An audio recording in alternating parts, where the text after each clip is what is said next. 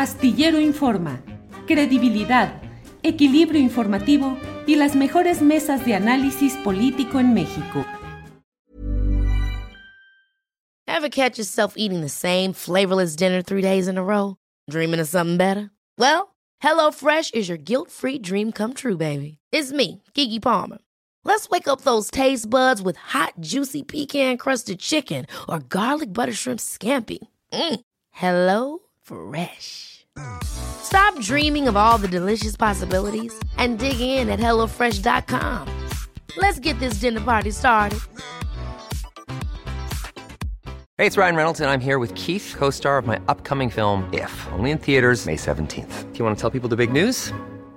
All right, I'll do. Sign up now and you'll get unlimited for $15 a month in six months of Paramount Plus Essential Plan on us. Mintmobile.com slash switch.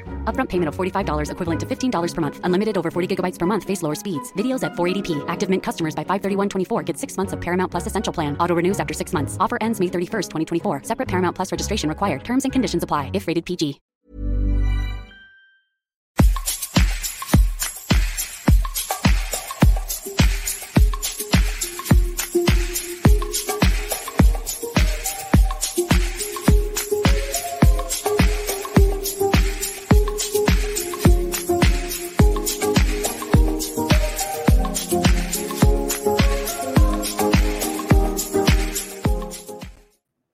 La una de la tarde con un minuto y ya estamos en Astillero Informa en este lunes 3 de enero de 2022. Vaya gusto de estar de nuevo con usted luego de un descanso de dos semanas en el cual eh, mantuvimos las transmisiones con eh, selecciones de entrevistas relevantes realizadas a lo largo del año que recién ha terminado. Es un gran gusto volver a estar con ustedes y saber que podemos compartir la información, el análisis, el debate sobre los temas más interesantes y más eh, candentes de la vida pública de nuestro país. Arrancamos, arrancamos en este nuevo año, lunes 3 de enero de 2022, dándole las gracias por el acompañamiento a lo largo de todo 2021 y con los eh, parabienes, los mejores deseos para este año que inicia a tambor batiente con mucha información relevante, de la cual Adriana Buentello, productora de este programa y coconductora de él, habrá de darnos cuenta un poco más adelante. Mientras tanto, vamos a, ir avanzando en lo que tenemos programado para este día. Eh, debo decirle que el año pinta tal, si estas fueran las cabañuelas políticas, podríamos decir que van pintando para un año muy intenso en el terreno político, en el electoral, en el sanitario, desde luego, con eh, todo lo que se refiere a la presencia de esta variante Omicron y lo que es el regreso a clases presenciales en el sistema educativo nacional de una manera parcial. En algunos estados se ha pospuesto a una semana, a dos semanas. En eh, el resto del sistema educativo nacional se mantiene eh, vigente el regreso presencial a clases. Y por otra parte, bueno, tenemos toda la información eh, relacionada, desde luego, con la conferencia mañanera de prensa, donde usted sabe que el presidente de la República sigue, em, pero absolutamente al pie del cañón, del cañón informativo en estas eh, sesiones matutinas, donde pasa revista a diferentes temas. temas ya tendremos una, un compendio de algunas de las eh, hechos más relevantes de esta conferencia mañanera de prensa. Y por otra parte, vamos a pasar revista a algunos temas que se han ido acumulando. Desde luego el de la revocación de mandato, que usted sabe que es un tema que ha ido eh, confrontando poderes políticos, mediáticos, y bueno, lo más reciente es que el propio Instituto Nacional Electoral ha tenido que eh, reanudar, reanudar su presencia eh, la organización de las fases correspondientes a este ejercicio de revocación de mandato, que no es una consulta, lo hemos dicho muchas veces, lo reiteramos ahora, no es una consulta, su denominación oficial y la esencia es un ejercicio de revocación de mandato. Eh, está también el tema de la Escuela Nacional de Antropología e Historia, la muy afamada ENA, que tiene pues turbulencias relacionadas con lo presupuestal, con la contratación y recontratación de personal eventual, en fin, pues un tema que se suma a los que están vigentes relacionados con el CIDE y con la Universidad de las Américas en Puebla. De todo esto iremos hablando y desde luego también de los temas específicos de eh, el momento político que se abre, que inicia ya con las seis eh, candidaturas a gobiernos estatales eh, en sendas entidades del, del país. Un proceso en el cual son seis lugares donde hasta ahora los opositores al partido Morena tienen el poder y todo anuncia todo se perfila a que vayan a perder esa hegemonía política en esas seis entidades. Por otra parte, eh, pues se viene el proceso complicado, difícil de lo que es esta, este proceso sucesorio adelantado en nuestro país, donde pues de una manera muy temprana, desde mi punto de vista, eh, se han producido ya diversas... Eh, manifestaciones acerca de precandidaturas a, los, a la presidencia de la República en 2024 y desde luego también el hecho pues de la discusión e incluso del golpeteo político adelantado desde mi punto de vista en este terreno. Por ello es que hoy tengo el gusto de saludar al diputado federal por el Partido del Trabajo y también precandidato presidencial, que es Gerardo Fernández. Gerardo. Gerardo, buenas. Buenas tardes, Julio, ¿cómo estás? Buenas tardes a tu auditorio. Gracias, Gerardo. Gracias, Gerardo, por permitirnos, por permitirnos eh, inaugurar, inaugurar, este, este, eh, este, eh, año, este año informativo, informativo en nuestro programa con tu presencia, y tu participación. Gerardo, Gerardo ¿cuánto, ¿cuánto, es el peso, de lo que se está desde hoy rumbo a 2024? Hay, desde mi punto de vista, un proceso de sucesión no solo adelantado, lo cual es obvio y evidente, sino también ese adelanto, pues en la discusión, en el debate, incluso en los ataques y las críticas eh, masivas hacia algunos de los personajes que participan. Me ha llamado mucho la atención eh, un segmento de críticas contra tu persona luego de que emitiste un mensaje en el cual hablaste de este episodio de Ricardo Monreal frente a Cuitlagua García y el tuit de apoyo de Marcelo Ebrard a la actitud de amigo que manifestaba Monreal con eh, el señor del Río Virgen. ¿Qué está pasando? ¿Está adelantado esto y puede resultar altamente peligroso para ese proceso sucesorio, Gerardo? Gerardo. Bueno, eh, primero agradecerte al contrario de que inicie este ciclo de charlas con, conmigo, te agradezco mucho. Y a mí me parece que si hay una, es obvio, una sucesión adelantada, apenas se acaba de cumplir, ahora sí que tres años, un mes, la mitad del camino literal del gobierno del compañero presidente, él está en plenitud, el acto en el Zócalo fue impresionante, el respaldo popular es muy grande, eh, las encuestas que no las hacemos nosotros, las hacen nuestros adversarios, le dan, le reconocen en torno al 70% del respaldo popular. Entonces está en un momento muy sólido el movimiento, esta revolución sin violencia que es la cuarta transformación. En lo que tú comentas respecto a posibles eh, sucesores, el compañero presidente, donde oficialmente reconocen a dos extraordinarios compañeros, a Claudia Sheinbaum, jefa de gobierno, y a Marcelo Ebrard. Eh, Monreal ha insistido en su derecho y en su determinación de buscar ser candidato y yo mismo he planteado lo propio. Abajo, la verdad es que yo siento las cosas muy bien en torno a mi persona y me parece que más que un debate, hay un proceso que hay que tratar de, en lo posible, de desterrar, que es de intrigas, de denuesto, de calumnia, porque no es un intercambio de críticas entre aspirantes o posibles aspirantes, sino son de quienes se dicen apoyar a estas eh, candidaturas o posibles candidaturas y utilizan exactamente los mismos recursos que la derecha, de mentir, de distorsionar, de calumniar. Ricardo Monreal es un compañero que tiene por decirlo suave, poca simpatía abajo en el movimiento, hay mucha desconfianza en torno a su persona y se le armó una canalla, muy, una campaña canalla desde mi punto de vista, muy fuerte a raíz de que él sostiene, y él puede estar equivocado, yo no estoy diciendo que tenga razón, pero él sostiene que Del Río Virgen es eh, inocente y que le inventaron ese delito de grave, por cierto, muy grave de asesinato. Y él fue solidario y la Nochebuena fue a visitar en el penal de Pacho Viejo, en Jalapa, a su amigo y compañero.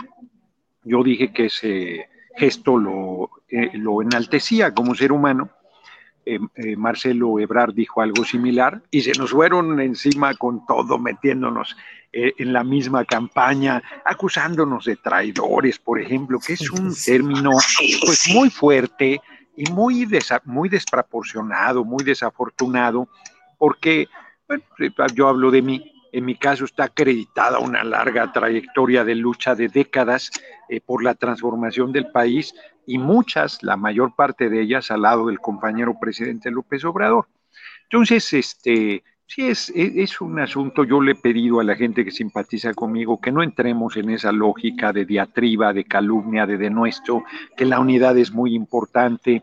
Yo creo que vamos a salir bien en 2024, pero la unidad es fundamental. Compañero presidente ha modificado su posición para bien, ha planteado que no tiene candidatura alguna, que él apoyará a quien gane las encuestas, que es una candidatura del movimiento, esto es de Morena, Pete y Verde, sin ningún sectarismo, con altura de miras, entendiendo bien que mientras más amplia sea su abanico de posibilidades, pues mejores condiciones tiene para que el movimiento resuelva con la candidatura más sólida al relevo. Entonces yo creo que él ayudará con esa madurez y con ese eh, tino político que está mostrando y que los que aspiramos pues tenemos que insistir en quienes nos apoyan no incurran en este tipo de prácticas. Yo, yo espero que las cosas se enderecen, aunque también no soy ingenuo y la disputa por el poder siempre es dura, aún entre compañeros, compañeras. Yo comentaba a Danton, el orador más brillante y más querido de la Revolución Francesa y del pueblo francés, pues fue guillotinado y, Robespierre, el líder de esa revolución, fue guillotinado también, o, a Zapata o a Villa fueron asesinados. No estoy diciendo que esto vaya a pasar con nosotros, afortunadamente en pleno siglo XX no, no, las cosas no llegarán a, ese tipo de situaciones, pero sí va a ser muy duro la lucha por el relevo. Gerardo, ¿cómo cambia? Gerardo, ¿cómo cambia la, la imagen tuya aplaudida, reconocida, elogiada por tus intervenciones oratorias frente a representantes de los poderes eh, de que, están en retirada? Y eres un héroe en un pedestal cívico y de pronto, en cuestión de minutos, eh, te acusan de lo peor. O sea, eh, me parece que hay no solo una desmemoria histórica, sino además un proceso también de descalificación de carreras, como si el proceso político que hoy se vive hubiese surgido de pronto solamente en 2018, ahí hubiera sido el momento y no hubiera todo lo anterior. Pero te pregunto en concreto, ¿son campañas armadas según tu punto de vista o son genuinas de militantes convencidos de lo que dicen?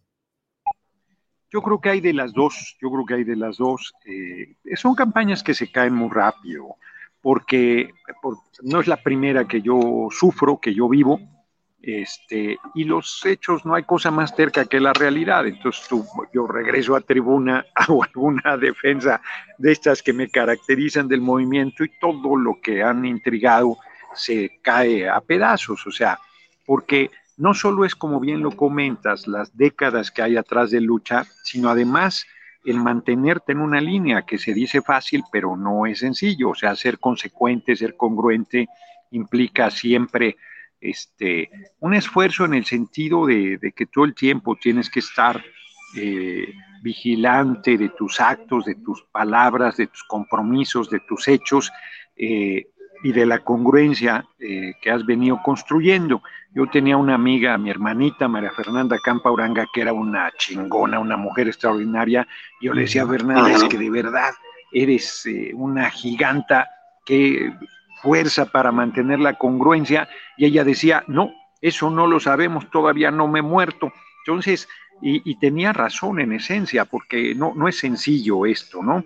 Ahora, ¿quiénes hacen esto? Yo creo que hay campañas eh, orquestadas de, que creen que así ayudan a su candidatura. Yo creo que se equivocan, creo que no le ayudan en nada, creo que un flaco favor le hacen, creo que envilecen el ambiente y empequeñecen a, a quien pretenden apoyar, porque deberían hablar de sus méritos y no demeritar otras figuras. Y por otro lado, creo que hay quien de buena fe, por inexperiencia política, por eh, tener la pasión a flor de piel, por ser muy ligero en los juicios, pues puede soltar eh, eh, mensajes desproporcionados. O sea, acusar de traición a un compañero o una compañera no es un asunto menor, es una de las acusaciones más graves que puede haber sobre alguien y que se suelten con esa ligereza. Este, con esa inconsistencia, además desde el anonimato de las redes, porque la mayoría de, de las cuentas no arriesgan nada, ¿no? no dan su nombre, no ponen su cara, no tienen un prestigio que cuidar, ¿no? o sea, lo hacen desde el anonimato. Entonces de ahí es muy fácil intrigar, denostar, tergiversar las cosas. A mí me parece que debe sí haber mucho más seriedad eh, en esta parte, pero eh, también es imposible de lograrla. La única forma de impulsarla es, reitero, que quienes en mi caso a mí me apoyen, insistirles de que hay que mantener altura de miras, que no hay que descalificar. Esto no quiere decir que no vayamos a entrar al debate en algún momento, eso es inevitable. Eh, yo te podría poner como ejemplo que a mí me parece que uno de los desaciertos, yo creo que nuestra compañera eh, jefa de gobierno Claudia Sheinbaum es una compañera excepcional de izquierda preparada, pero me parece que ha sido un desacierto muy grande que le ha costado al movimiento en que por la vía de los hechos haya impuesto el uso del cubrebocas. Yo creo que eso ha logrado que la derecha avance en toda esta descalificación del manejo de la pandemia, que haga creer a la gente que con eso se protege, que hayan avanzado en la desinformación y en las intrigas. Yo, por ejemplo, ahí tengo una diferencia. El propio compañero presidente, sin que lo haya expresado nunca verbalmente, lo hace con sus actos. O sea, él tampoco cree en esta medida como una medida de protección. Me parece que es un placebo, lo he dicho inclusive en tribuna. Entonces, ese tipo de cosas, pues en algún momento del debate pues, van a, salir, sin duda, pero son eh, diferencias correctas entre compañeros, visiones, que yo puedo estar equivocado, no estoy diciendo que yo tenga la verdad, pero a mí me parece que, que hay una equivocación en este tema. Hay que recordar que en Jalisco un joven fue asesinado por no llevar el cubrebocas, que es el, bueno, lo que acabamos de ver en Holanda, reprimido el pueblo holandés porque lo están protegiendo. No, no, no me digan eso. O sea, ya no aceptan la ciencia, acepta la crítica, acepta el cuestionamiento, acepta la duda, es su forma de construir el conocimiento, y acá te dicen que hay una verdad única, absoluta, indiscutible, y si tú te atreves a plantear cualquier crítica sobre el tema, hasta te tiran tus transmisiones, te censuran inclusive en las redes, que se supone que son espacios de libertad. Entonces, en el debate, insisto, pues podrán ir saliendo en algún momento cosas eh, pues que nos hacen diferentes y del por qué efectivamente estamos buscando la candidatura, pero tendrá que ser siempre un debate entre compañeras, entre compañeros, este, pues eso, con, con la, con, con el trato correcto que debe haber entre compañeros. Gerardo, ¿te parece que ha sido un acierto o un error el que se haya abierto el proceso de la sucesión presidencial desde la propia tribuna presidencial en la que el propio presidente de la República abrió las fichas y dijo que eran corcholatas. ¿Te parece un acierto o un error ese temprano inicio del proceso sucesorio? Fíjate que ahí puedo pecar de arrogante, no es el caso, pero creo que mi posición de plantear desde muy temprano mi determinación de buscar la candidatura en su momento y ser el relevo del compañero presidente, generó eh, toda esta temprana apertura del proceso, porque mientras que, y yo decidí hacerlo, porque si se revisan los hechos, yo fui el que estuve insistiendo y luego finalmente, compañero presidente, como bien comentas, lo, lo planteó. Porque desde mi punto de vista, en mi caso, tengo una posición política mucho más modesta eh, para proyectar mi, meta, mi objetivo. O sea, una diputación es un espacio pues muy modesto en realidad, muy importante, muy digno, pero muy modesto. No tienes un gobierno de la capital del país que tienes una estructura y las posibilidades de, de, proyección muy fuertes, o desde la Secretaría de Relaciones Exteriores, que ciertamente el compañero Ebrard pues, está ni mandada a hacer, ha hecho una labor verdaderamente destacada, ¿no? Indiscutible. Y además, pues es una estructura poderosa. Eh, mucho eh, más limitado el de, el de eh, Ricardo Monreal, pero que sin embargo tiene el liderazgo del Senado y, de todo, y de todo ese órgano colegiado. Entonces, de todas las, eh, si hablas de otras posibles compañeras o compañeros, ni se diga, quien tiene una posición eh, relativamente más modesta es la mía, y por eso decidí tempranamente plantear mi, contrario a como regularmente se estila, de no, no, yo estoy esperando, yo no es el momento, ya veré, este, yo no le entraré. No, no, yo decidí desde muy temprano plantear para ir consolidando mi camino en este objetivo. en todo esto, en todo este proceso que se está viviendo, eh, pues eh, siempre hay el señalamiento de que hay críticas hacia un lado y no hacia otro, un poco para equilibrar. Ya comentaste que Ricardo Monreal tiene una situación de aparentemente baja, eh, bajo éxito, bajo aprecio en la base de la 4T o de Morena hiciste una crítica del de, eh, tema de Claudia Sheinbaum y el uso del cubrebocas. De Marcelo Ebrard, ¿qué criticarías? Bueno, mira, más que criticar, porque yo planteé la diferencia en el caso de, Claudia y, planteo un hecho que a mí me parece objetivo, o sea, que decían, ya estás apoyando a Monreal. Bueno, esto que comentábamos, eh, quien apoya a un traidor es traidor y entonces ya Marcelo y un servidor ya éramos traidores por un reconocimiento a un hecho humano personal de, Monreal que lo ennoblece, insisto, a mí me parece, y que es lo mínimo que uno debería hacer con algún amigo y colaborador. Imagínate que me, metan un amigo tuyo muy cercano y compañero de lucha a la cárcel y tú te hagas de ladito porque estás cuidando la imagen. No, no, me parece que, uno debe ser solidario y, Monreal lo fue y me, parece que hizo bien. Este, de allá que lo apoyemos hay un mar de distancia. Yo no estoy declinando mi aspiración ni, en favor de Monreal ni de nadie, al contrario, estoy convencido que mi perfil de izquierda no lo cubre ninguno de los compañeros, es el caso de Marcelo Ebrard, o sea, no, no es una crítica, simplemente eh, tenemos eh, una visión diferente, a mí me parece. Marcelo es un hombre de muchísima experiencia, muchísimo talento, muchísima capacidad, igual que Claudia y que Monreal. Bueno, Claudia gobierna el DF, Marcelo gobernó el DF y eh, Monreal, Zacatecas y, el corazón de la capital, que es la alcaldía Cuauhtémoc. Yo no he tenido la oportunidad de demostrar mis talentos como ejecutivo.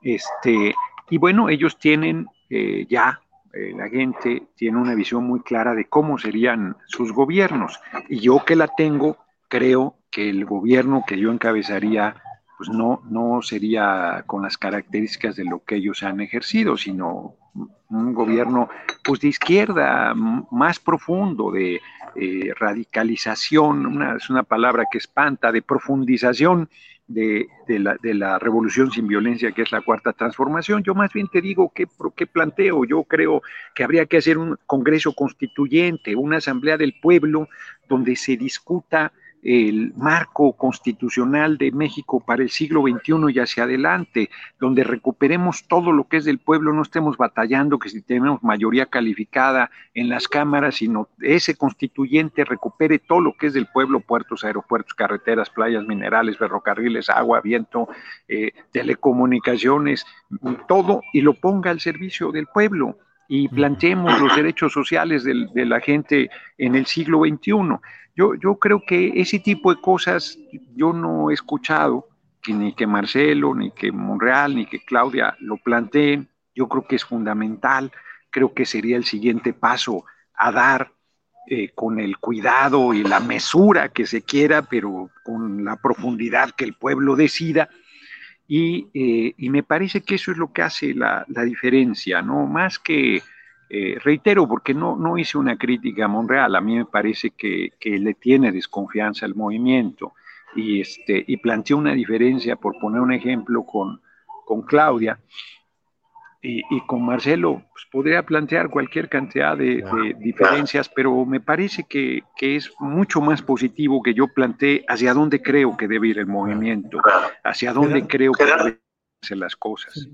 Gerardo, todo apunta hoy en apariencia y dicen que en política lo que se ve es, pero bueno, eh, pareciera que todo apunta a que Claudia Sheinbaum tenga la preferencia de Palacio Nacional. ¿Lo ves así? Creo que el compañero presidente le tiene estima y aprecio especial, eh, políticamente hablando, a Claudia Sheinbaum, porque más allá de tu estima eh, este, en el ámbito personal, políticamente pues eso no siempre se traduce de esa manera. Yo creo que Claudia pues se ha desarrollado en el equipo, el compañero presidente la conoce bien, conoce sus capacidades. Ella hizo el segundo piso cuando el compañero presidente era jefe de gobierno, lo ha acompañado en las duras y en las maduras, ha estado siempre ahí.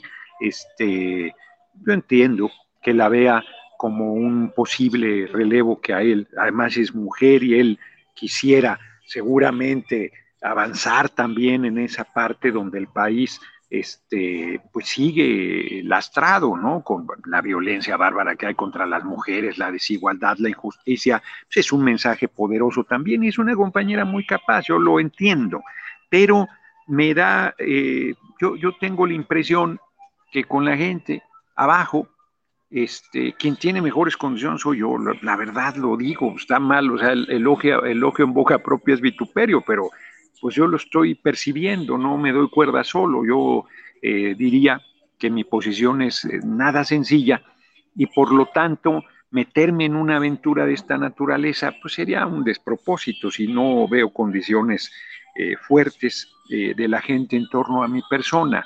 Y el compañero presidente ha sido muy claro que él va a apoyar a quien gane la encuesta. Yo insistí el año pasado que platicamos de que debería hacerse una elección por voto universal, secreto y directo, pero mientras más pase el tiempo, más difíciles veo esas condiciones, porque ¿quién lo organizaría? ¿El INE? ¿El de Lorenzo Córdoba? No paso sin ver, sale peor el remedio. O sea, políticamente ya das por terminada la posibilidad de que haya una encuesta, perdón, una elección primaria para elegir al candidato, de la izquierda, 2024 y asumes que pueda y que deba ser por encuesta? Lo veo muy difícil lo de la elección primaria. No, no renuncio porque he estado pensando en formas, en mecanismos. Traigo por ahí una idea que no puedo comentar todavía, que está en maduración, que pudiera sustituir a ambas, a la encuesta y a la, y a la elección por voto universal, pero que sería una cosa muy parecida al voto universal y secreto y directo. Entonces, vamos a ver, vamos a ver, pero sí veo muy complicado las elecciones primarias. los partidos, ni Morena, ni el PT, ni el Verde han avanzado en su estructura, en su solidez como para organizar por sí mismos esta consulta. El INE no, no tiene ninguna confiabilidad, o sea, viste, eh, Lorenzo Córdoba está verdaderamente, ha perdido toda compostura y toda este, trabajo institucional, evidentemente en contra del movimiento, saboteando la consulta, la suspendió de manera definitiva con el eufemismo de que la posponía, ha sido obligado por la Corte y por el Tribunal Electoral a realizar esta tarea. Entonces, en, en ese ambiente, eh, muy difícil veo la posibilidad de la encuesta, veo como pasa con cada procedimiento también, porque no hay un procedimiento que te garantice que no hay inconformidad, pero veo estas últimas eh, seis designaciones con encuesta que por lo menos en un par de estados han dejado una inconformidad muy fuerte en Oaxaca y en Durango. Porque pues hay diversas interpretaciones además sobre la encuesta. Yo creo que si se hace una encuesta, tiene que ser muy claro que lo que pregunta, a ver, la candidata o candidato del movimiento, ¿quién debe ser? Nada de que positivos, negativos, que la suma, que la resta, que la madre, que no sé qué, y entonces dos de la vela y de la vela dos, y fíjate que el candidato no fuiste tú. No, no, no, no, no, yo creo que tiene que ser mucho más claro si se va por un mecanismo de ese tipo, porque ahora hubo además encuestas espejo que complicaron todavía más la decisión no ayudaron eh, mayormente desde mi punto de vista. Entonces, toda esta experiencia pues va ayudando para que en 2023, que son dos decisiones bien importantes, la del gobierno del Estado de México, Coahuila también, el Estado de México es fundamental, ahí debe, nos hicieron fraude en la última elección cuando ganó Delfina Gómez y no se lo reconocieron, y luego la decisión de la candidatura, que es un momento clave fundamentalísimo para el movimiento y debe salir muy bien, porque debe garantizar la unidad. Yo, nosotros somos pares, Julio, yo lo he comentado. ¿Qué quiero decir con esto? Mientras que López Obrador es nuestro líder, ¿quién va a discutir? Yo no discuto el liderazgo de López Obrador. Compañero presidente ha sido mi líder por décadas y, y, así lo he reconocido siempre. Y yo creo que Marcelo, Claudia y Monreal, no soy su vocero, pero creo que también. Mientras que ni, Claudia, ni Marcelo, ni Monreal son mis líderes, ni yo soy el líder de ellos, somos pares. Y por lo tanto es mucho más difícil ese proceso y nos necesitamos. A mí me parece que la arrogancia, esto también lo creo fundamental, hay que dejarla de lado, de que no necesitas de los otros, necesitamos de todos. Si estos cuatro o, más que quieras meter ahí o que ellos mismos o ellas mismas se, metan en el proceso y la disputa legítima, nos mantenemos unidos, le garantizamos al movimiento por décadas el gobierno de la paz. Si rompemos, ponemos en riesgo inclusive el 2024. Y me parece que sería una irresponsabilidad. Así es que la unidad es fundamental, fundamental. Sí. Gerardo, hace meses entrevisté al secretario de Formación Política del Comité Nacional de Morena, el respetado doctor Enrique Dussel, y a una pregunta mía contestó positivamente en el sentido de que si las encuestas eran un disfraz del dedazo. Y acabó diciendo que sí, que él consideraba que eran un disfraz del dedazo. ¿Coincides en que las encuestas son un disfraz del dedazo? No, yo creo que es, mira, yo no tengo buena experiencia con las encuestas, ya lo hemos platicado. Sí. Eh, eh, quise ser jefe de gobierno y me mandaron al quinto lugar cuando Mancera fue candidato. Y yo me aguanté la decisión porque dije, bueno, pues me metí en esto, ya sabía que podía haber una situación no este, del todo eh, creíble, pero además eh, hay, quienes disputaron fueron Alejandra Barrales y, Mancera. Yo en el quinto lugar no tengo ninguna posibilidad de discutir nada. Luego, quise ser candidato a senador en 2018 y he comentado que de tres que éramos quedé en quinto lugar, o sea, quedó Batres, luego Batis y luego yo. Dije, bueno, pues no quieren que sea candidato, pues no soy candidato y tomo apoyo. No hice tampoco mayor problema. Y luego salí el más popular del universo en el Distrito 4 Iztapalapa. Este, o sea que con el mismo mecanismo, que dos veces he sido este, derrotado, también con ese mismo mecanismo hoy soy diputado federal. Ya en la reelección ni siquiera me pusieron a nadie enfrente como adversario, tuve la candidatura de manera automática, también porque fue muy firme Alberto Anaya en defender las posiciones que el PT tenía. Entonces, a mí me parece que sí se presta a, a una parte este, no clara de la solución de la candidatura, sobre todo por este asunto que te digo de las interpretaciones, porque no se pregunta puntualmente quién debe ser el candidato del movimiento, sino se meten un montón de elementos positivos, negativos, cruces y no sé cuántas cosas que acaban haciendo confusa la decisión. No sé si esté planteando una simplonería, pero reitero, a mí me parece que la pregunta debe ser puntual. ¿Quién debe ser el, así como hacen en los sondeos? ¿Quién quieres de estos cuatro que sea el candidato? Ah, pues ya, y, sobre eso se resuelve. Y no hay interpretación posible, porque, porque la gente de manera muy precisa está diciendo quién quiere que sea el candidato. No, no, no le ahora sí Pero ahora sí que. Ahora sí que sea como sea, la encuesta que defina eh, Morena y el conjunto de la 4T, ¿tú aceptarás el resultado de esa encuesta? Si entro a la encuesta, voy a aceptar el resultado. No, no puede ser de otra manera. Sí, sí, si entro a la encuesta, voy a aceptar el resultado. Tendría que pasar una cosa verdaderamente, este, de, una este, burla absoluta como para que yo dijera, oye, no, no, no, no puede ser. Eh, lo digo de otra manera, Julio. Yo estoy muy claro que no voy a ser candidato si no hay un poderosísimo movimiento que me respalde. y tiene que ser visible, tengo que ser un fenómeno social, político, este, pero... ¿Y lo ves en este momento? Todavía. No, no todavía. Yo creo que ahí va. Yo creo que ahí va en maduración pero sería, este, no, no, yo, yo creo que se está consolidando y creo que se puede dar. También puede no darse. Y puede que crezca mucho mi candidatura, pero que no madure hasta tal grado. Y si no madura hasta tal grado, pues no voy a ser candidato, porque es evidente que son muchas las eh, adversidades que hay que remontar.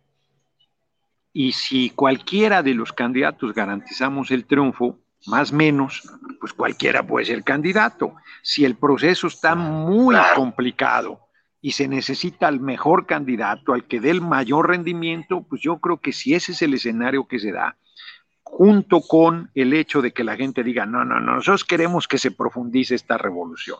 Nosotros queremos que haya todavía más energía en este asunto y el que la garantiza es Gerardo. Eh, yo creo que ahí yo tengo una buena posibilidad. Es temprano también, porque como bien lo comentábamos al principio, es una sucesión adelantada.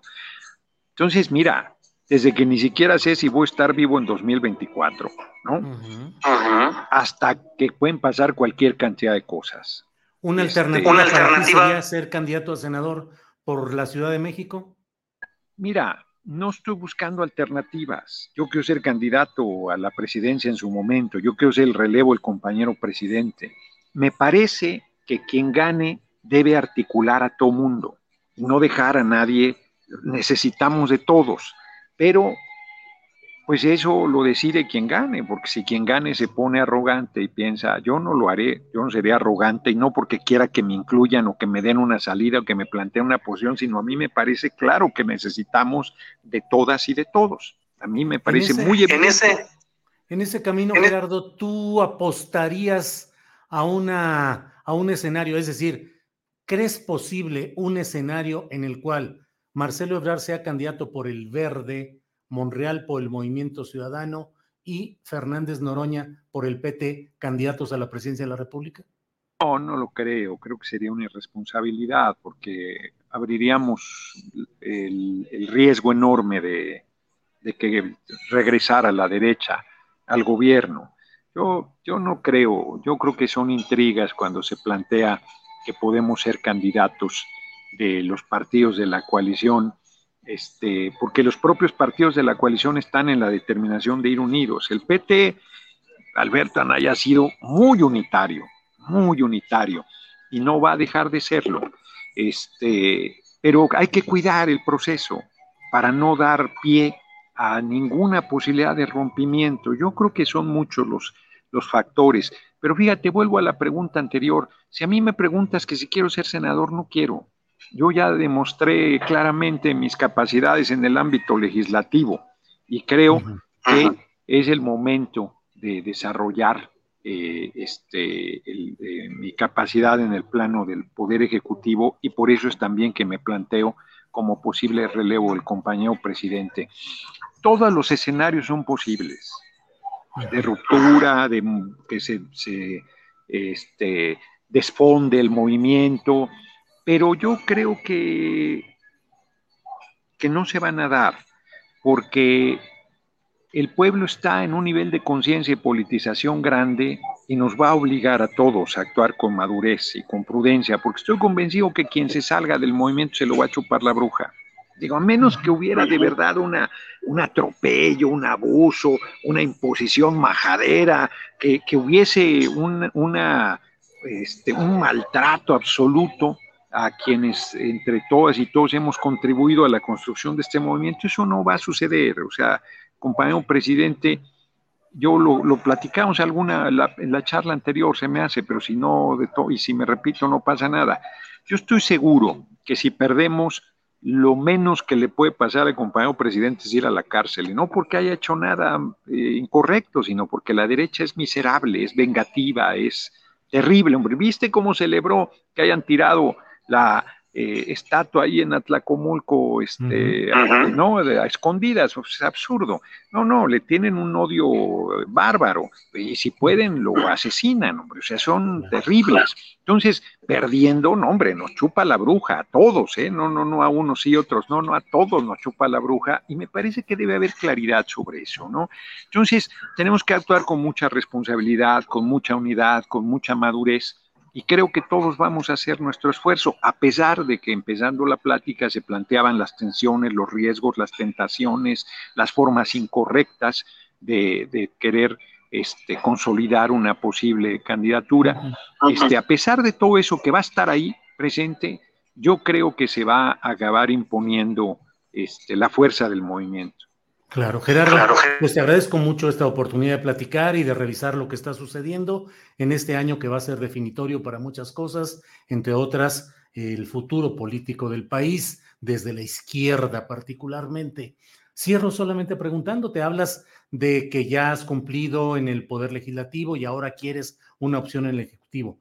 Si no fueras candidato a la presidencia de la República, la opción sería candidato al gobierno de la Ciudad de México o candidato al Estado de México. ¿Qué es lo que ves?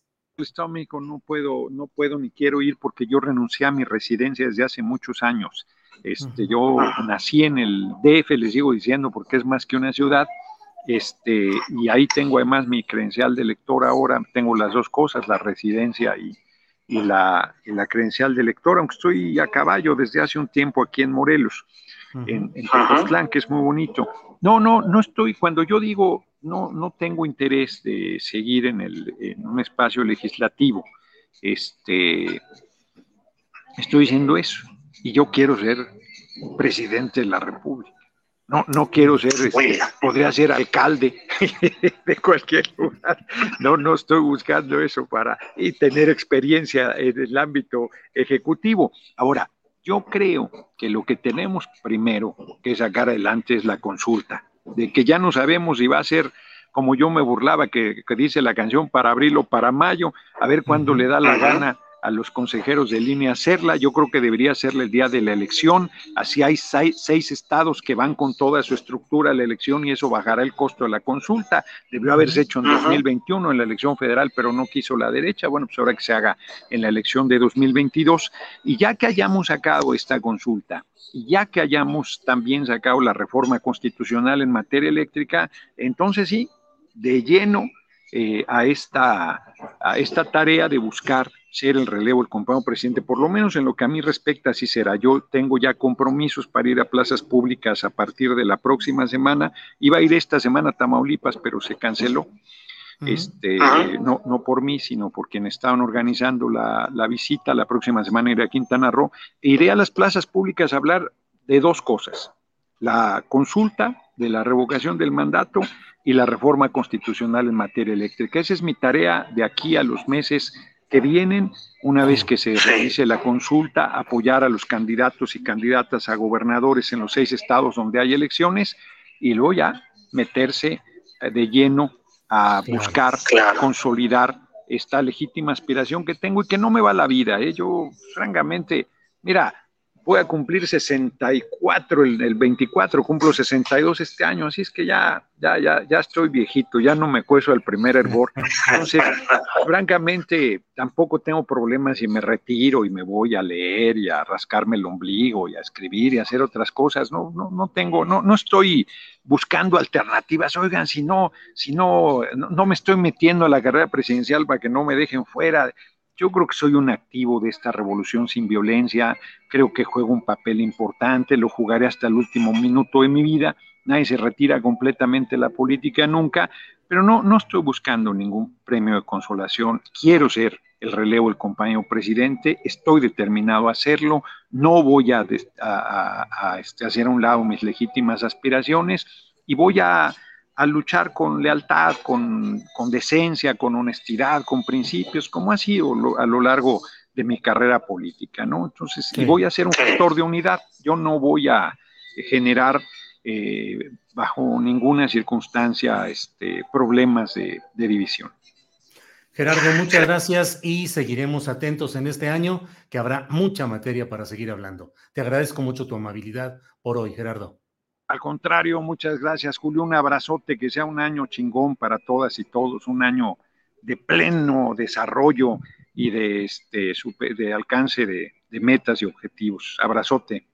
Igualmente, Gerardo, hasta luego.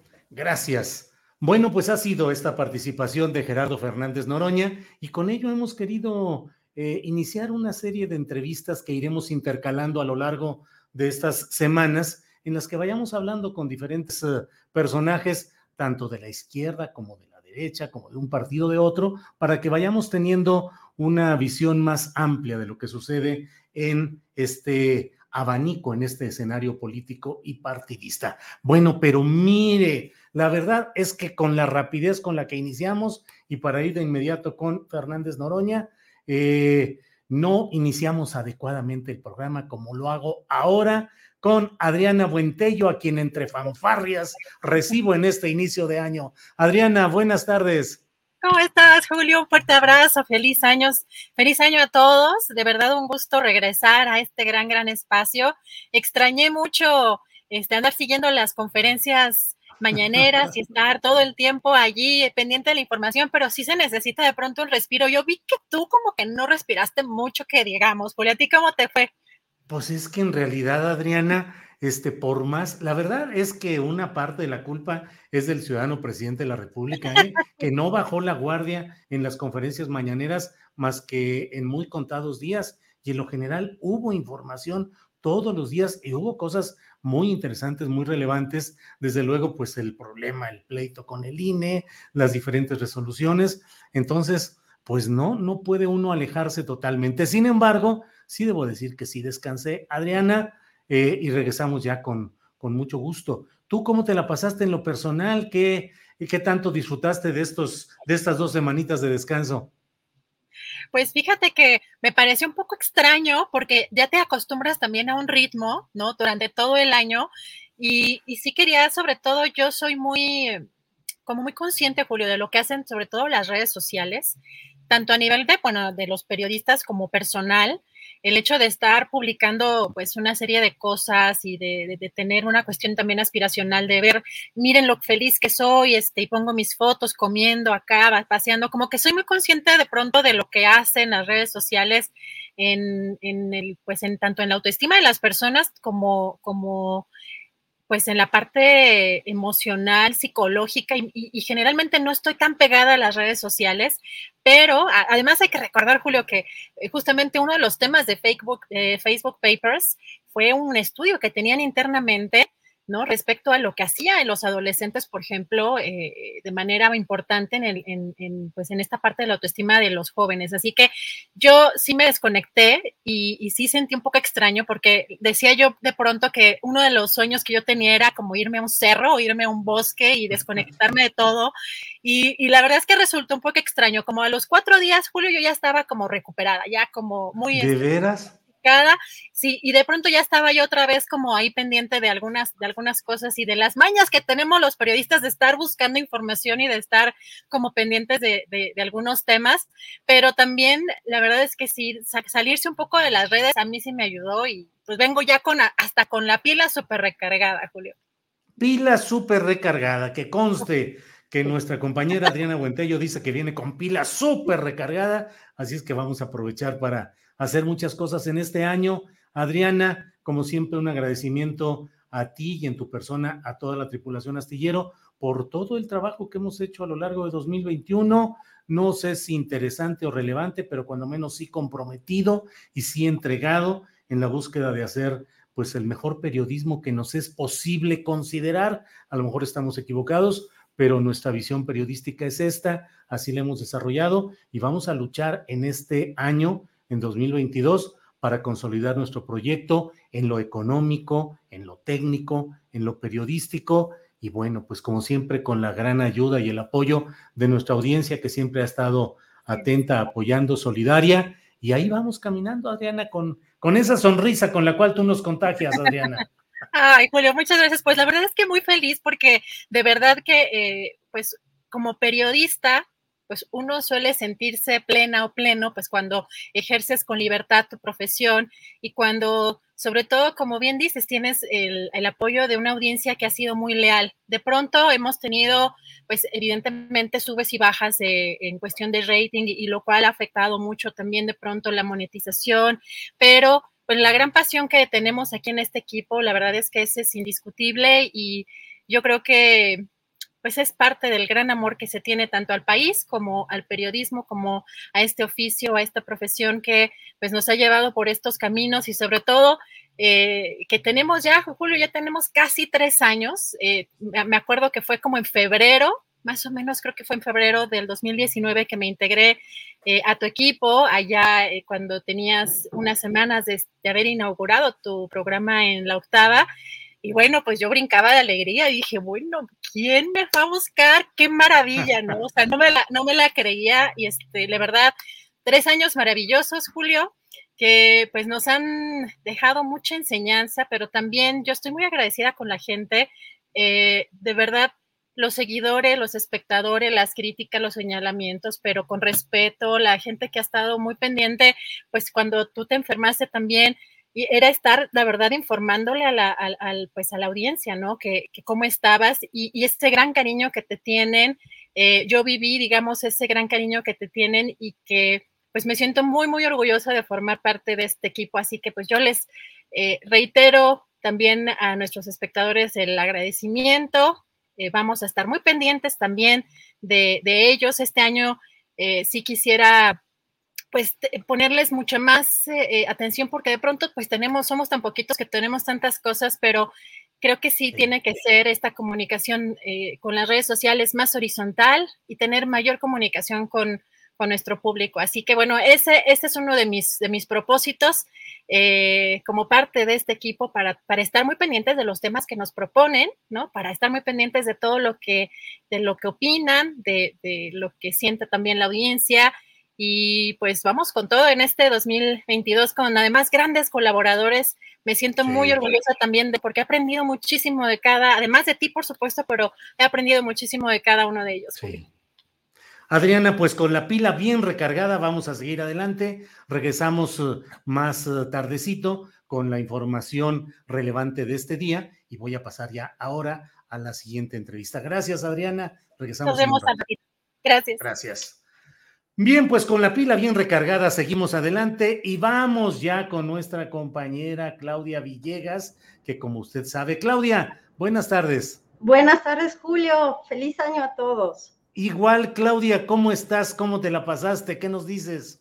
Bien, Julio, pues descansando, cuidándonos mucho. Eh, bueno, pues no nos podemos despegar del todo de la información financiera, Julio, pero pues contentos aquí con un poquito de pila, eso es muy importante porque te renueva la familia, Julio. Sí, vi varios uh, tweets tuyos en los cuales estabas ahí en diferentes actividades familiares, la vida casera. Recuerdo una foto en la que eh, se ven eh, tus piernas, tus pies con unos tenis ahí, este, diciendo en el descanso cotidiano. Sí, amo los tenis, Julio. Creo que voy a extrañar eso cuando termine la pandemia, porque pues uno no puede ir a entrevistar a un secretario de Estado con los tenis puestos, ¿no? Así es. Pero bueno, ya, ya cambiaron. Claro, Claudia, pues muchas gracias. Claudia, ¿cómo pinta el año? ¿Qué nos dices? ¿A quiénes estamos atentos? Un poco con la preocupación de que la inflación, de que la cuestión de la pandemia, ¿cómo viene 2022? Según el punto de vista de Claudia Villegas, que siempre nos habla de economía con visión social. Claudia.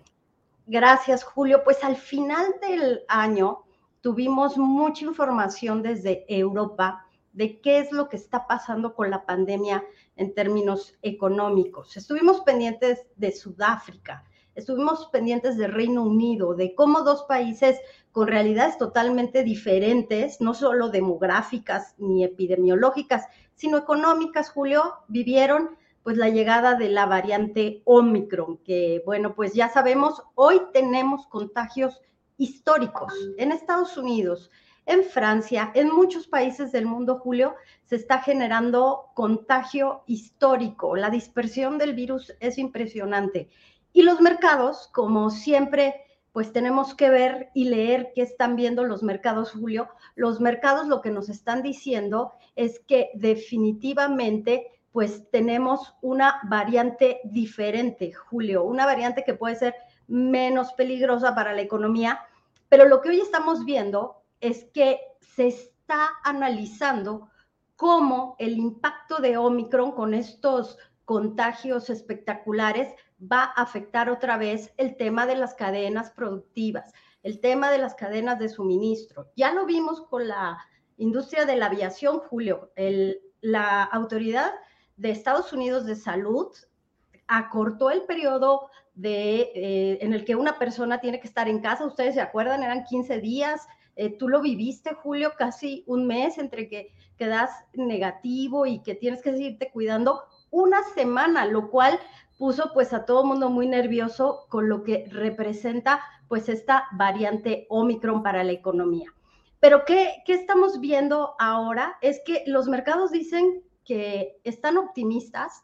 Hoy vemos a Tesla dando un anuncio muy importante de que está suministrando pedidos históricos del auto eléctrico, porque esa industria quizás no se vea perjudicada por cadenas de suministro, porque Tesla pues es un jugador nuevo, Julio. Pero bueno, en resumen y en cuanto a la recuperación internacional de la economía, es que se está analizando cómo cada industria, sector turístico, aerolíneas, manufacturas, van a enfrentar la variante Omicron, Julio, pero por ahora los mercados están súper optimistas, lo dijo el presidente en la mañana, el peso fortaleciéndose, mercados de valores fortaleciéndose. Y esto me llevaría a comentar el siguiente tema, Julio, que es pues la desigualdad también ampliándose, la desigualdad social, Julio. La desigualdad social. Eh, ahora, pues uno de los puntos de esa desigualdad social, aparte de lo estructural, es en el día a día lo que es la inflación. Y mucha gente reporta desde diferentes lugares un exagerado eh, alza de precios en artículos básicos. ¿Cómo, qué piensas respecto a, a los riesgos inflacionarios en este año, Claudia? Pues mira, lo que vi también es que tienes toda la razón, productos de la canasta básica aumentaron muy fuerte porque el transporte, porque, bueno, pues todavía dependemos de importaciones, lamentablemente, pero pasó algo muy interesante que no lo quiero dejar de comentar, Julio, si me permites. Gas Bienestar volvió a meter un poquito de cuña en el mercado del gas LP. Y eso fue muy importante. Yo también aquí, también que soy ama de casa, registré que el gas LP para tanque estacionario había pasado de 14 pesos a 11 pesos en el rango de dos semanas. Eso no se podría lograr si no hubiera una intervención. Esto de lo que se quejaron mucho los, el pulpo camione, el pulpo gasero que yo le digo, eh, bueno, pues ya están poniendo en algunos tickets a sus clientes, están poniendo que su rentabilidad está en riesgo porque el gobierno está interviniendo, porque bajó el gas LP. Eso va a ser muy importante para la inflación julio de diciembre y vamos a ver en enero que la cuesta no va a ser tan aguda, ni tan empinada, ni tan dolorosa para muchas familias. Ahora lo que falta es que hay también contaminación de estas expectativas inflacionarias porque se comienza a especular. Pero de que hubo una acción por parte de Gas eh, Bienestar y del gobierno, porque también hay que decirlo, el gas LP y gas bienestar, pues representan una cobertura natural. El gobierno lo puede hacer, que no lo haga, porque a veces quiere recaudar recursos, porque es su manera de obtener ingresos. Eso es otra cosa, pero de que lo puede hacer ya lo vimos en diciembre, Julio. Entonces, mi expectativa en cuanto a este factor que es gas LP, que es muy importante porque más del 80% de los hogares mexicanos consumen gas LP, también eh, pues va a ayudar. Gas natural tampoco ha tenido ese incremento que vimos el año pasado, cuando te acuerdas, se acuerdan ustedes, tuvimos heladas muy fuertes que congelaron los gasoductos. Entonces, bueno, yo creo que es un factor que hay que estar observando, sobre todo el del gas eh, natural y gas LP, Julio. Claudia, y otros eh, elementos interesantes van a ser lo que el propio presidente confirmó hoy, de que este año estarán terminadas algunas de sus obras estratégicas importantes. Ha habido una enorme discusión acerca de si hay impericia del gobierno federal, de que algunos de sus altos funcionarios son improvisados, es decir, el director de Pemex es eh, agrónomo, cosas por el estilo. Y sin embargo, bueno, la construcción del Aeropuerto Internacional Felipe Ángeles a cargo de mandos y de personal militar, a fin de cuentas pareciera que al menos en esos proyectos concretos, mm, el grado de eficacia que se puede eh, eh, advertir desde ahora resulta positivo. Ahora sí que bien o mal, las cosas van a estar cumplidas y entregadas. Pero esto te parece que sea a costa de desproteger otros segmentos y que en el fondo eh, se esté avanzando de una manera desestructurada en materia económica o crees que vamos bien con todos estos proyectos? No, Julio, yo creo que se avanzó de una manera diferente. Porque no sé si se acuerdan ustedes que cuando había crisis, los periodistas de economía y finanzas pedíamos medidas contracíclicas. Y le pedíamos a Peña Nieto, no es que tiene que ser contracíclico, que no es otra cosa que ir contra la crisis y meter dinero a la economía. Me parece que el presidente López Obrador, con sus proyectos, a su estilo, con su proyecto, con su programa, metió dinero, por ejemplo, el sureste ya los analistas de bancos que hacen análisis regional sí ven una recuperación en el sureste. Ese sureste que Gabriel Cuadri decía que hay que independizarnos, ¿no? De, esos estados, ¿no? Imagínate la visión. Entonces, creo que ha sido, y yo lo he comentado varias veces aquí y en las redes sociales, esta crisis ha sido muy buen pretexto, como dice el presidente, para aplicar una redistribución del ingreso de facto con estas obras, ¿no? Entonces, bueno, lo que se le podría criticar al presidente López Obrador es el ambiente de inversión para la inversión extranjera directa, pero el gobierno está haciendo lo suyo. Históricamente, durante las últimas dos décadas, y lo ha dicho Jonathan Heath en el Banco de México, y lo ha dicho también, eh, pues, varios think tanks que analizan el gasto en inversión, había estado estancado el gasto en inversión para proyectos de infraestructura, Julio. Entonces, creo que vale la pena analizar cómo se remontó esa situación con los proyectos que quería el presidente López Obrador. Creo que ahora lo que falta es la eh, seguridad y el ambiente para la inversión extranjera directa, pero ya Ramírez de la O también al cierre de año aprovechó para decir que iba a iniciar una cruzada por la confianza en la inversión extranjera directa. Y hoy el presidente López Obrador dijo que los, que los empresarios están pagando impuestos y que les ha, ido bien, les ha ido bien. Y tiene razón, nosotros publicamos en proceso y en la revista Fortuna que a los empresarios del Consejo Asesor Empresarial Julio les ha ido muy bien durante la pandemia, Grupo Financiero Banorte, eh, por ejemplo, eh, ha tenido incrementos en sus, en sus eh, acciones. Ricardo Salinas Pliego, bueno, pues ni se diga, les ha ido muy bien. El Grupo Ángeles también le ha ido bien. Entonces, creo que es momento de contribuir y de seguir pagando impuestos porque a nivel internacional ya está la iniciativa Tax Me Now en, Alemania y en, en Austria, Julio. Los empresarios piden en esos países que les cobren más impuestos. Sí, sí, sí. Claudia, pues la verdad, muchas gracias. Es un gran gusto el poder iniciar el año contigo, tener contacto visual eh, y auditivo en estas etapas eh, de, trabajo a través de las redes. Y Claudia, pues seguiremos atentos la semana que entra a ver cómo va avanzando la economía, a reserva de lo que desees agregar, Claudia. Nada más, Julio, desearles un feliz año, que se sigan cuidando mucho y que no pierdan el entusiasmo, porque el entusiasmo en el aprendizaje es básico. Yo digo que también para las empresas tener entusiasmo todos los días para sacarlas adelante es muy, muy importante, Julio. Y gracias por la oportunidad de estar aquí con ustedes siempre. Gracias, Claudia Villegas. Hasta el próximo lunes. Gracias, hasta luego. Bien, y sobre este tema, eh, lean en revistafortuna.com.mx, pueden leer la nota de Yaret Arciniega Villa que dice, asegura AMLO a empresarios, les ha ido bien a pesar de la pandemia. Eh, es el reporte de este dato detalle que nos está comentando Claudia Villegas. Revistafortuna.com.mx y desde luego pueden adquirir esta misma revista en los lugares donde se expenden publicaciones impresas. Bueno, vamos con otro tema y hoy vamos a hablar con mi compañero eh, periodista Ricardo Ravelo, quien está ya por aquí. Ricardo, buenas tardes. ¿Qué tal, Julio? Buenas tardes. Antes que nada, pues feliz año, lo mejor para este 2022. Así es, Ricardo. familia y todo nuestro equipo que hace posible este espacio.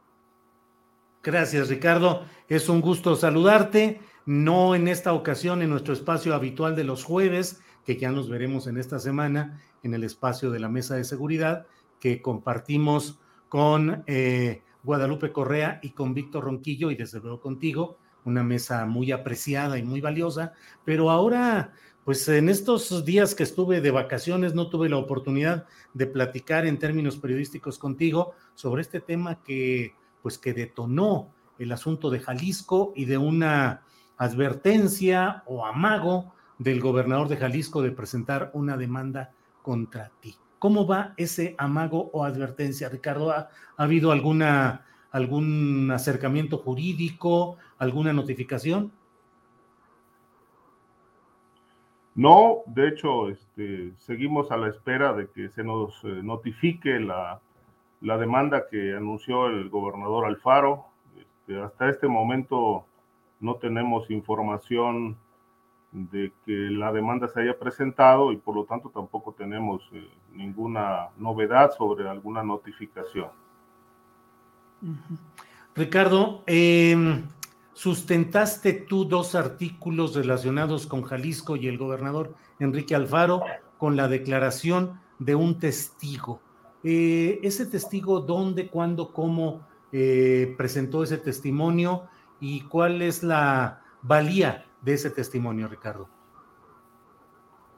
Bueno, no es solamente un testigo, Julio, eh, es la versión de un testigo, pero aquí se, el tema Jalisco está, digamos, robustecido con otras fuentes consultadas por mí, porque, bueno, no se trata solamente de la reproducción de un testimonio o de los eh, puntos medulares de un testimonio, sino que además de, hay información adicional que yo confirmé por a través de otras fuentes consultadas en Jalisco y bueno, coinciden con la versión del testigo de, para quedar eh, en el sentido de, de, lo que se publicó. Es decir, en, en concreto, el, eh, la información plantea negocios, eh, realizados eh, con el, apoyo del Poder Judicial eh, respecto de sentencias amañadas en las que estaría implicado directamente el cuñado del gobernador,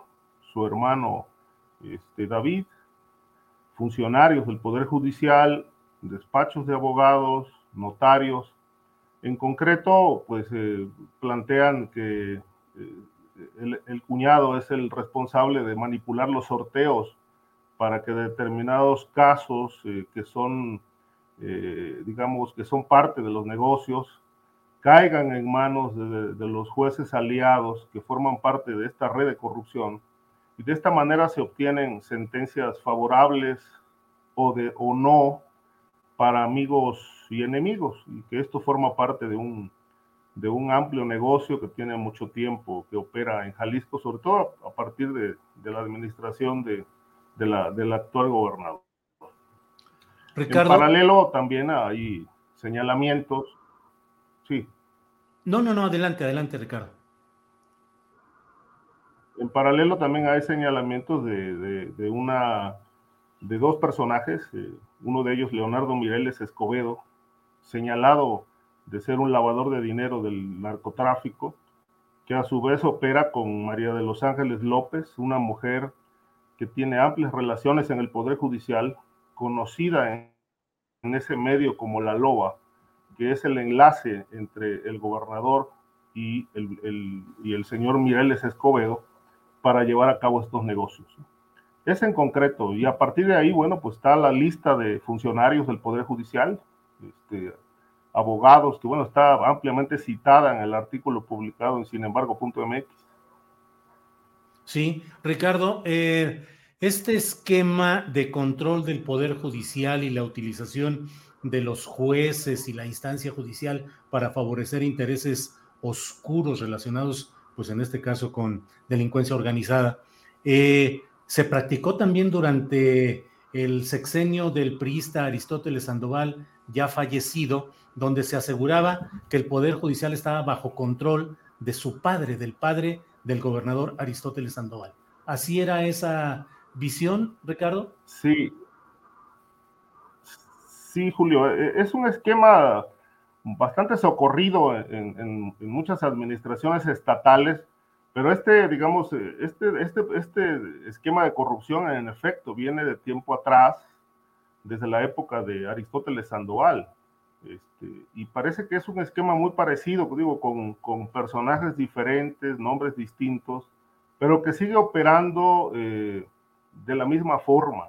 Este, de igual manera, con Aristóteles Sandoval también eh, se habló mucho, bueno, y en mi libro tengo documentado un capítulo. De cómo eh, realmente el, el, el cártel de Sinaloa financió sus actividades políticas desde que era un activista del PRI desde, sus, inicios y que obviamente estas relaciones con el narcotráfico se mantuvieron eh, ampliamente durante, durante su administración, agarrado tal que, bueno, había miembros del cártel de Jalisco que eran funcionarios de menor nivel, pero que estaban enquistados en la estructura del gobierno del Estado con Aristóteles Sandoval.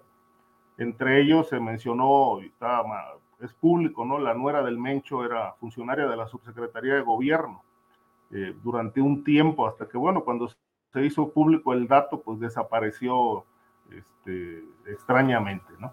Pero este esquema, eh, eh, digamos, se continúa en, la actual administración y ese, eso es concretamente lo que, lo que publiqué y creo que esto también fue lo que generó la, la molestia del gobernador. Yo al respecto solamente puedo decir, Julio, que la información está debidamente sustentada. Eh, por otro lado, quiero también expresar que yo actué eh, en estricto sentido profesional, porque yo no tengo nada personal contra, contra el señor Alfaro, sino que simplemente cumplí con mi tarea de informar. Hice pública una información que es de interés ciudadano y cumplí con mi tarea como reportero, como lo he hecho desde hace más de 30 años. De tal suerte que, bueno, esta, esta virulencia del gobernador, pues eh, es entendible, pero, pero también eh, debo de considerarla como, como una reacción que contiene una carga eh, bastante pesada de, intimidación hacia mi persona. De ahí que, bueno, se hayan generado todas las reacciones que, conocemos. Ricardo, eh, ¿se puede construir en México el poder político en los estados, y casi hablo de la inmensa mayoría de los estados, sin que haya entendimientos o arreglos con esos grupos de delincuencia organizada? Es decir, en entidades, solo por citar algunos nombres como Tamaulipas, eh, Quintana Roo, eh, Chihuahua, eh, desde luego Jalisco, Nayarit, Colima. ¿Se puede construir un sano poder político o siempre, en estas circunstancias que hemos conocido en, los, en las décadas recientes, siempre estará condicionado y contaminado por ese poder real de los grupos de delincuencia organizada? Pero Julio, la historia, la historia confirma que, no es posible. Es decir, Tamaulipas tiene una amplia eh, historia de gobernadores que en algún tramo de sus gestiones eh, fueron vinculados con, redes criminales. Eh, por lo menos se puede citar que desde Manuel Cavazos Lerma hasta el actual gobernador, todos tienen expedientes abiertos por, por, vínculos con el crimen organizado en Estados Unidos y en México. Este, y ahí están dos gobernadores tamaulipecos en la cárcel. Eh, en el caso de, de, de, Jalisco, bueno, el anterior mandatario fue ampliamente señalado de tener estos vínculos.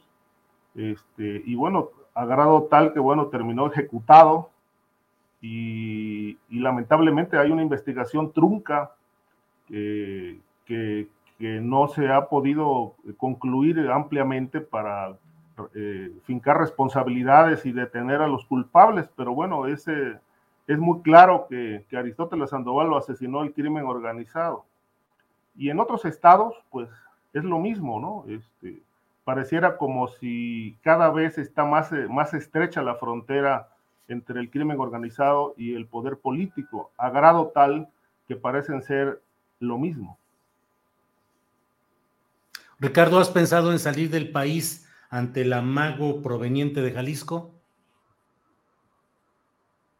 Sí, eh, no lo descarto, dependiendo cómo escale la situación.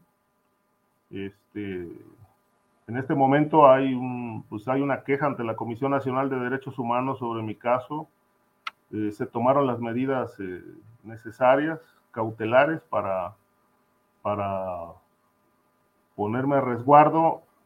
Está operando también el mecanismo de protección a periodistas de la Secretaría de Gobernación. Eh, entiendo que esto, bueno, no, son, no son medidas que garanticen 100% la seguridad de nadie este, son programas que tienen también fallas, pero en este momento es lo que hay, es lo que se dispone y esos son los recursos que, que en este momento, a los que este, en este momento he echado mano. Este, pero bueno, si el asunto realmente llega a escalar a, otro nivel, pues este, lamentablemente no habrá posibilidades de que yo pueda seguir en el país. Ricardo, eh, ningún, mm, ningún tipo de... ¿qué, le, ¿Qué piensas que debería hacer el gobernador Enrique Alfaro en estas circunstancias de hoy? Eh, ¿Dedicarse eh, a hacer qué, esclarecer qué, resolver qué, en lugar de estar planteando una demanda contra...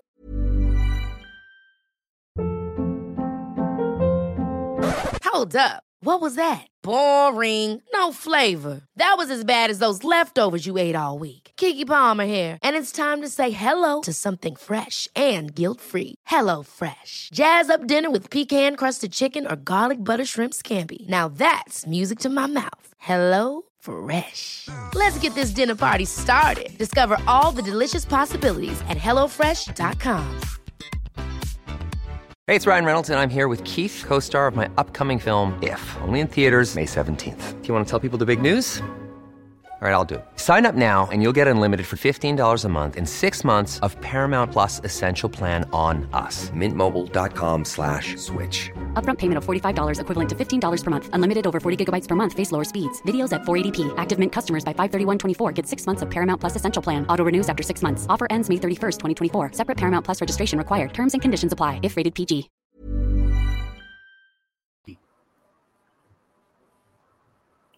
Bueno, yo creo que él, él tiene, él tiene un, un peso mayor eh, de situaciones que resolver en su estado. Este, crimen organizado, violencia, eh, investigaciones eh, inconclusas.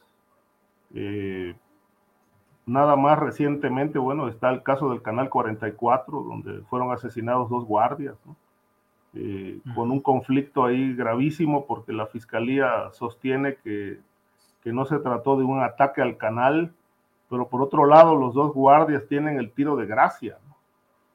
Entonces, pues eh, es una situación grave la que vive Jalisco. Me parece que en lugar de pensar en estar demandando a periodistas, o en este caso pensando en, una demanda contra mí, creo que tiene una mayor responsabilidad y de asuntos que atender en su entidad. Este, yo, como se lo expresé eh, en las redes sociales, pues este, yo no tengo temor a la demanda porque yo tengo sustentada la información y tengo mis fuentes. Este, de tal manera que, bueno, por, por ese lado no, no temo, pero sí temo por el lado de las reacciones que puedan venir de su gobierno y por parte del crimen organizado, porque eh, las redes del crimen organizado están muy claras. Con base en la información que yo dispongo, están verdaderamente amplias, eh, lo abarca todo en Jalisco. Y estas redes obviamente se están, están siendo afectadas, se ven afectadas eh, por lo que publiqué. Y bueno, temo las reacciones que puedan venir. no, no, no descarto que, que, bueno, puedan generar agresión contra mi persona justamente porque, bueno, se tocaron ahí cuestiones muy sensibles, negocios, nombres, personajes, que pues pusieron al descubierto por lo menos una parte de este andamiaje contaminado que, tiene Jalisco en su gobierno. De tal manera que, bueno, pues este, es, es, preocupante para mí que, que, estas reacciones puedan alcanzarme, ¿no? Por eso la, postura de, solicitar, bueno, el, apoyo de, las, de los mecanismos que, se disponen en el país, lo cual yo agradezco también, pues, el respaldo de, muchos colegas y amigos, pero bueno, esta situación este, no deja de ser perturbadora para mí. Claro. Eh, Ricardo, pues aprovecho para enviarte, para reiterar la solidaridad que por la vía de las redes sociales hice respecto a ti como persona, a ti como profesional de la comunicación y el hecho de señalar que tu trabajo de recopilación informativa, de difusión de esa información es sustancial para que podamos entender y eh, superar los muchos problemas de una realidad tan densa, de ese entramado tan complicado y tan amenazante como es ese que domina muy buena parte del escenario político, económico y social del país. Así es que aprovecho para enviarte, reiterar pues mi solidaridad, estar atento a lo que sucede y aquí estaremos eh, muy cuidadosos de informar de todo lo que vaya aconteciendo y nos vemos el próximo jueves, estimado Ricardo. ¿Cómo no, Julio? Pues muchas gracias. Sí, es un problema difícil y creo que pues va, llevará mucho tiempo realmente poder este, desatar estas redes y y realmente tener gobiernos limpios, transparentes, pero bueno, por ahora esta realidad es la que vivimos. Ricardo, un abrazo y seguimos en contacto. Gracias. Gracias, Gracias Julio. Buenas tardes. Ha sido Ricardo Ravelo, periodista especializado en asuntos pues de crimen organizado, de todo este tema tan delicado y al mismo tiempo tan necesario de hablar de él, de esclarecerlo, de abundar en todos estos temas para que podamos tener claridad de lo que está sucediendo. Estemos atentos todos a lo que está haciendo y lo que sucede con un periodista valioso como es eh, Ricardo Ravelo. Bueno, en otro tema, usted sabe lo que ha ido, lo que se ha ido comentando acerca de este tema de la Escuela Nacional de Antropología e Historia. Para hablar sobre ello están con nosotros José Juan Zamora, estudiante de, de la licenciatura de Antropología Social, a quien saludo. José Juan, buenas tardes. Hola, ¿qué tal? Muy buenas tardes, Julio. Gracias por este espacio. Gracias a ti y a todo tu auditorio. Gracias, al contrario. Brisa Lara está también con nosotros. Brisa Lara Durán es estudiante de la licenciatura de Etnología. Brisa, buenas tardes. Muy buenas tardes, muchas gracias por la invitación. Ambos son integrantes de la Comisión de Medios de la Asamblea General de la Escuela Nacional de Antropología e Historia. Ebrisa, ¿en qué van las cosas? Hoy mismo se ha dicho que ya está en vías de solución. Teníamos una entrevista pactada con la máxima autoridad de la escuela y nos dijeron que, que la cancelaban pues porque ya estaba en vías de arreglo el tema de la ENA. ¿Cómo va hasta este momento, Brisa? Pues eh, gracias a la comunidad organizada en, pleno principios de año, en, a mitad de vacaciones, ¿no? En fin de semana, pudimos hacer que eh, por lo menos desde la presidencia eh, el vocero pudiera hacer un comunicado respecto a estos temas y también eh, ciertas autoridades importantes como la secretaria de Cultura Alejandra Frausto, donde aclaraba la recontratación de este personal eventual em, para, para este, este nuevo ciclo, ¿no? O sea, continuar con, con, con lo que ya tenía establecido en 2021 en los contratos para este 2022. Eso se ha logrado, pero no significa que se esté resolviendo las demandas de nuestra escuela eh, de ninguna manera y, es justo lo que tú mencionas de que el director de la escuela eh, parece como que ya, ya se solucionó todo, entonces del caso no hay que hablar más. Incluso bajó su comunicado, la carta que detonó todo esto, la cual él mandó a Lina, eh, ya la quitó de la página oficial de la escuela en Facebook y ya no hay nada más que responder. En ese sentido, yo quisiera mencionar y dejar como claro que pues los, directivos de las diversas instancias a, las que depende la escuela y su misma dirección de esta, lo único que son son funcionarios, ejecutores de lo que les van dictando conforme pues está jerárquicamente su puesto, ¿no? Eh, y no es un director que realmente vele por la integridad esta es una muestra, pues, eh, no es un director que esté velando entonces por la integridad, la dignificación de nuestra escuela. Eh, hasta aquí podría decir eso. Gracias, Brisa. Eh, por otra parte, José Juan Zamora, ¿cuáles son las demandas que quedan pendientes que nos comentó Brisa, pero cuáles serían todavía esos pendientes, José Juan? Sí, hasta ahora todavía queda pendiente la cuestión de que se ponga una fecha clara en torno a cuándo, cuándo y cómo se va a resolver el tema de la contratación del personal eventual. Este, ya ha habido algunas declaraciones por parte del director general de Lina, el maestro eh, Diego Prieto Hernández, eh, pero hasta el momento no hay todavía una fecha, un proceso claro y concreto de cómo se va a realizar. De igual manera, es un problema porque la, escuela actualmente no cuenta, digamos, con una, un presupuesto necesario para poder operar de manera correcta en sus diversas eh, áreas, digamos, que se, que se han determinado.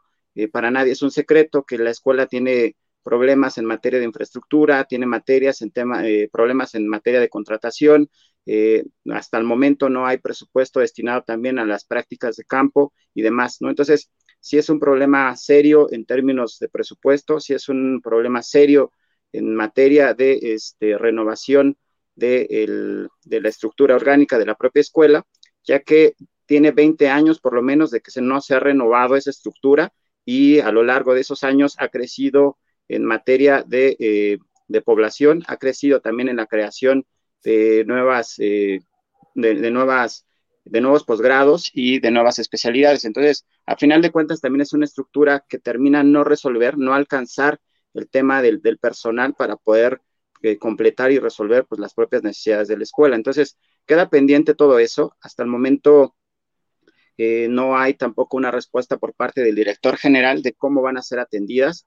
Nosotros llevamos insistiendo desde 2018 la importancia de poner atención en esas necesidades hay compromisos firmados por el propio director general, por la Secretaría Técnica, este, por la Secretaría Administrativa y demás coordinadores nacionales de compromisos con la escuela que hasta el momento siguen sin cumplirse ya después de varios años.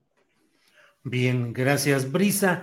Em, ¿Es solo un problema administrativo o hay un posicionamiento en el cual se busca limitar o no apoyar opciones educativas como la ENA, que en cuyo seno, en la diversidad que hay, pero hay una marcada eh, solidaridad o presencia de corrientes solidarias con la izquierda social, que entre otras cosas no comulga necesariamente con la izquierda electoral, es decir, con los planteamientos desde la presidencia de la República. ¿Crees que hay, además de todo, un contenido de redefinición ideológica que se busca en la ENA? Ay, gracias por preguntar algo así. Es, es, es, ahorita es así como tocarlo con pincitas por la parte del sector estudiantil y más comunidades universitarias, pero creo que es importantísimo tener claro este tipo de, de, matices en el discurso. Pienso que em, el, el, INA que es al instituto al que pertenece la ENA, como otras escuelas más. La ENA no es la única escuela superior que depende del INA. Sí ha, eh, de, un tiempo para acá, eh, obedecido pues a políticas gubernamentales y estas políticas gubernamentales, o sea, federales, a su vez están enmarcadas pues en un proceso histórico, ¿no? De, de, prácticas políticas, eh, económicas eh, específicas, ¿no? Como lo es el neoliberalismo, por ejemplo, sí está enmarcado en todo eso y el INA se ha dejado absorber pues por esos em, formas de gobierno y toma de decisiones al fin y al cabo. A lo mejor discursivamente choca con nuestras prácticas y nuestro, digamos, con nuestros valores dentro de la antropología y la historia, como hacedores de, también de políticas respecto a la cultura, pero sí es cierto que al fin y al cabo en las prácticas en cuestión administrativa, pues al fin y al cabo eh, el instituto se ha ido burocratizando y ha tomado medidas precisamente administrativas o decisiones administrativas que perjudican lo que éticamente o los valores primordiales del instituto, ¿no? Que, se vuelven contradictorios a la hora de la práctica. Sí ha pasado o sí está pasando, pero también pienso que eh, además de que eso ocurre, también es cierto que en el instituto hay muchísima, no solamente en la ENA, sino en el INA, muchísima población trabajadora, investigadora, académica, estudiantes, técnicos, técnicas, que están formados precisamente por estas escuelas donde eh, una posición crítica y de izquierda sigue permeando en nuestras bases. Creo que por eso hemos logrado que la escuela no la, no la hayan desaparecido a pesar de los pesares en las últimas décadas, porque está esa lucha y esa resistencia porque además hemos logrado entablar lazos de solidaridad históricos con otras luchas fuera de nuestra escuela. Y esas, esos espacios organizativos son los que nutren a nuestra escuela y al instituto. Eh, pero bueno, nos damos cuenta que no es suficiente dadas las prácticas administrativas del director del INA actual y los pasados. Eh, también una coludición con la Secretaría de Cultura para decidir fomentar el turismo y proyectos, eh, y proyectos básicamente económicos más que culturales. Y bueno, eso es lo que podría decir. Gracias, eh, Brisa. Me parece, José Juan, que hoy es un día para esperar qué tanto se avanza en este proceso que está siendo anunciado desde la Coordinación de Comunicación Social de la Presidencia, desde la dirección del INA y la Secretaría de Cultura. Eh, sin embargo, eh, pues, eh, ¿cuáles son las previsiones organizativas que ustedes tienen en caso de que no se cumpla lo que se está anunciando o que hubiera algún subterfugio o alguna maniobra para tratar de no cumplir completamente estas promesas? ¿qué, ¿Cómo está organizada la comunidad estudiantil en esto? La comunidad en general de la ENA, ¿cómo está organizada y qué planean en lo inmediato? Sí, nosotros nos hemos organizado primero en una asamblea general donde están los diferentes sectores que componen la escuela. Eh, estamos eh, conformados también por comisiones que nos permite, digamos, trabajar en diferentes ámbitos. Eh, y a partir de ahí es donde el día de ayer que tuvimos asamblea general de nuestra escuela, decidimos llevar a cabo este, este meeting, esta toma simbólica de las oficinas el Instituto Nacional de Antropología e Historia, que están ubicadas ahí en Hamburgo. Eh, tenemos esta actividad, tenemos también, pues eh, se van a hacer eh, declaraciones de los diferentes sectores acerca de esta problemática que nos está quejando en la escuela. Y posteriormente, el día viernes, tendremos una nueva asamblea general para valorar cuáles han sido los resultados de la movilización, pero también cuáles han sido las declaraciones de las propias autoridades en torno a cómo se va a resolver el problema. A partir de ahí podremos deliberar nuevamente las siguientes actividades, las siguientes acciones que se llevarán a cabo, en dado caso de que no sean resueltas a plenitud las demandas que se han venido planteando y que se, sea claro, digamos, en torno a la ruta de cómo se va a llevar. Eh, los precedentes, digamos, que tenemos en torno a las declaraciones del propio director general, pues dejan mucho que desear, ya que en muchos sentidos no se han cumplido, en muchos sentidos no han terminado, digamos, por, por concretarse. Entonces, pues a final de cuentas escuchamos las declaraciones, escuchamos, hemos leído y visto, pues eh, que no va a haber problemas, sin embargo, con todo y eso, pues no, no hay un pleno, una plena confianza, ¿no? Esperamos que esta vez sea diferente, esperamos que esta vez se pueda resolver de manera eh, oportuna y correcta. Sin embargo, pues vamos a seguir al pendiente, vamos a deliberar el siguiente viernes eh, cuál van a ser eh, los siguientes pasos a seguir. Muy bien, pues yo les agradezco a ambos la posibilidad de asomarnos a lo que está sucediendo en este tema de la Escuela Nacional de Antropología e Historia y estaremos atentos a lo que suceda mañana pasado para retomar el tema o bien confirmar que las cosas eh, se resolvieron y tomaron su cauce original. Brisa y José Juan, muchas gracias y espero que sigamos en contacto. Muchas gracias, Julio. Muchas gracias. Hasta luego. Hasta luego. Gracias a los dos. Bueno, pues esta es la situación específica de lo que sucede en la Escuela Nacional de Antropología e Historia. Pero miren, este lunes 3 de enero vamos ya a esta a este con este dúo, con este dueto de analistas políticos que hoy nos honran. Jorge Meléndez Preciado, ¿cómo estás? Buenas tardes. Muy bien, Julio, buen año. Espero que le hayas pasado bien en diciembre, en todos los brindis y demás. Y aquí estamos listos para iniciar 2022 con muchas novedades.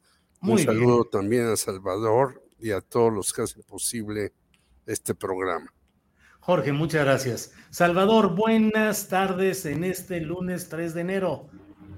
Julio, pues muy, buenas, eh, muy buen lunes, muy buen inicio de semana, muy buen año para los dos. Les mando un abrazo, Jorge y Julio, igual para la audiencia. Todos mis mejores deseos y buenas vibras para todos. Gracias, Salvador. Salvador, comienzo contigo preguntándote cómo ves lo sucedido en Atlacomulco, que en algunas eh, en notas periodísticas de estas horas recientes se dijo que era la cuna del prismo, lo cual no es exacto. Es la cuna de una de las corrientes dominantes e importantes del prismo, que es la del Estado de México, que dominó durante mucho tiempo la política en ese lugar, pero no la cuna del prismo, que en dado caso, pues podría ser eh, desde la historia de Plutarco Elías Calles o en la etapa de Miguel Alemán. Pero bueno, derribaron una estatua y eso ha generado una serie de discusiones y polémicas, quienes dicen que no tiene mayor trascendencia porque finalmente una corriente social derrumbó a un régimen y derrumbó muchas otras cosas, y quienes creen que es el inicio de una especie de escalada, de ir derribando, derrumbando eh, diversos aspectos del obradorismo o la 4T. ¿Cuál es tu lectura de todo este tema, Salvador, por favor? Pues arrancamos, como bien dices, el año con esta noticia que podría parecer eh, singular, quizá folclórica para desde alguna lectura, pero no lo es tanto porque está cargada de muchos simbolismos. Eh, efectivamente, eh, la estatua la levanta en, en Atlacomulco, la tierra de, de, un grupo político de priistas importantes eh, del Estado de México, que fue impulsada con mucha fuerza por el profesor Juan González y de la cual, pues, a fin de cuentas, eh, perteneció y fue figura relevante o es figura relevante el expresidente Enrique Peña Nieto. Entonces, que justo ahí en Atlacomulco levanten unos días antes de que deje el cargo un alcalde de Morena, que por primera vez le había quitado en el 2018 eh, había llegado a gobernar Tlacomulco, un municipio gobernado siempre por el PRI, gana este mm, eh, alcalde de Morena, unos días antes de dejar el cargo, levanta, autoriza levantar la estatua de López Obrador y un día después de que toma posesión la nueva alcaldesa emanada del PRI, del PAN y del PRD, es decir, le quitan, solo duran tres años eh, Morena gobernando ahí, eh, derrumban la, la, la, estatua y amanece tirada y, por lo que se reporta sin, sin la cabeza, ¿no? Entonces, el simbolismo del que está cargado ahí es interesante, sin duda habla de un eh, pleito local que tiene simbolismos que han llamado la atención en las redes sociales, quienes lo quieren ver como el inicio de una serie de, de, asuntos que podrían ser preocupantes, que es el tema de que ya eh, raya o mezcla lo icónico con lo, con lo legal, que es eh, pues hay ahí un acto de vandalismo que debe ser investigado y hasta donde se sabe, hasta el momento, las autoridades no han prestado o no han dado a conocer las cámaras que pudieran haber captado quiénes son los responsables de ese acto vandálico y sin duda, pues está ahí ese, ese tema de discusión que a mí me parece importante em, observar todos esos simbolismos y también eh, que haya una investigación eh, que derive en, responsabilidades para quienes hayan realizado ese acto vandálico. Y como tercer elemento, pues está lo que dijo el presidente hoy en la mañana, eh, Julio y Jorge, que es, dice, bueno, yo no quiero que hagan estatuas, que hagan calles, lo estoy diciendo tarde, porque ya hay muchas calles, muchas colonias y varias estatuas que se han erigido con el figura o con el nombre de, de López Obrador. Entonces, bueno, pues ahí está este, esta discusión que seguirá seguramente animando el debate de las, de las redes sociales y en los medios de comunicación, eh, Julio. Sí. Gracias, Salvador. Jorge Meléndez, ¿cómo ves el tema con ese presidente municipal saliente, eh, Roberto Telles Monroy, y la entrada de la priista Marisol Arias, que solo dejó gobernar a Morena durante tres años porque este presidente municipal que quiso honrar al presidente López Obrador con una estatua, no lo honró manteniendo el poder para Morena un trienio más como pudo haber sucedido. ¿Qué opinas de todo esto, del culto a la personalidad y del derribe de estatuas o de símbolos en el país y en el extranjero? Jorge Meléndez. Bueno, empezaré por el final. Yo viví una temporada en Moscú y me llevaron a una estatua de Pushkin. Ah. Y yo dije, oye, pues, ¿qué es esto? Y estaba Stalin. ¿Cómo que es una estatua de Pushkin? Sí, es que Stalin está leyendo a Pushkin. Es decir, ah. hasta allá se llega a este tipo de cuestiones, ¿no? Creo que qué bueno que han derribado estatuas de Stalin y ya hasta de Lenin y en muchos lugares lo han hecho. Y yo recuerdo también que cuando yo estaba en la universidad, hicimos un montón de aventuras para derribar la que finalmente era la estatua de Miguel Alemán ahí, como el gran universitario que había sido, en efecto, un universitario que llegó a la presidencia pero un universitario que si no se robó parte del país, se robó una parte del país. A mí las estatuas me parecen que están a más de modé. Eso era tiempos atrás algo muy importante y ponían la estatua de esto y aquello. Y yo recuerdo que tuve una relación algo estrecha no demasiado como yo hubiera querido, con Renato Leduc, porque con él fundamos la Unión de Periodistas Democráticos, en la que yo fui presidente muchos años después. Él fue el primer presidente. Y Renato Leduc decía muy claramente, yo no quiero que me pongan ninguna estatua, ni ningún busto, ni nada por el estilo.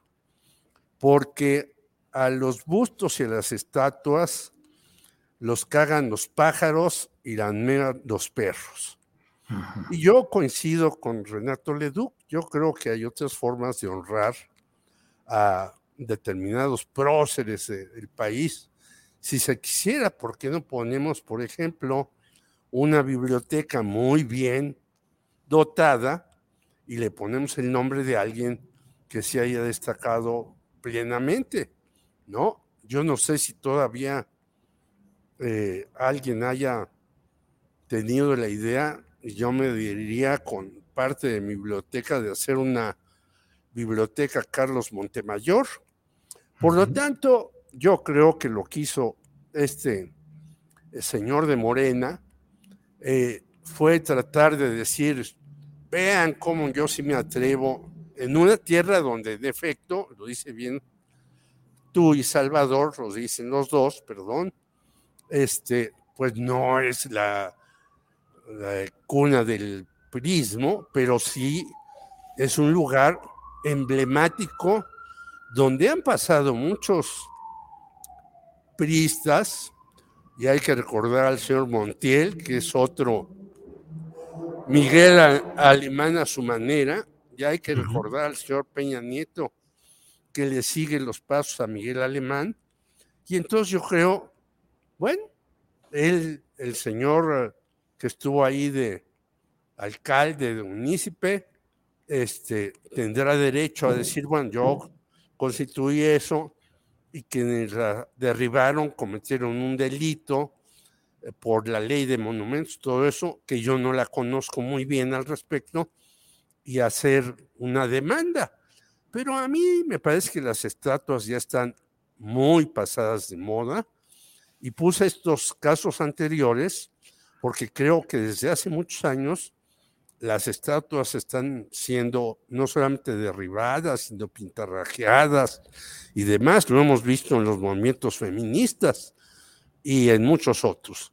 Por lo tanto, yo creo que el señor eh, anterior alcalde, presidente municipal, pues se pasó de listo y hay unos resultados que no sé si tengan un, una sanción para quienes hayan hecho esto, o sea una revancha de la señora que ahora está dirigiendo a Tlacomulco.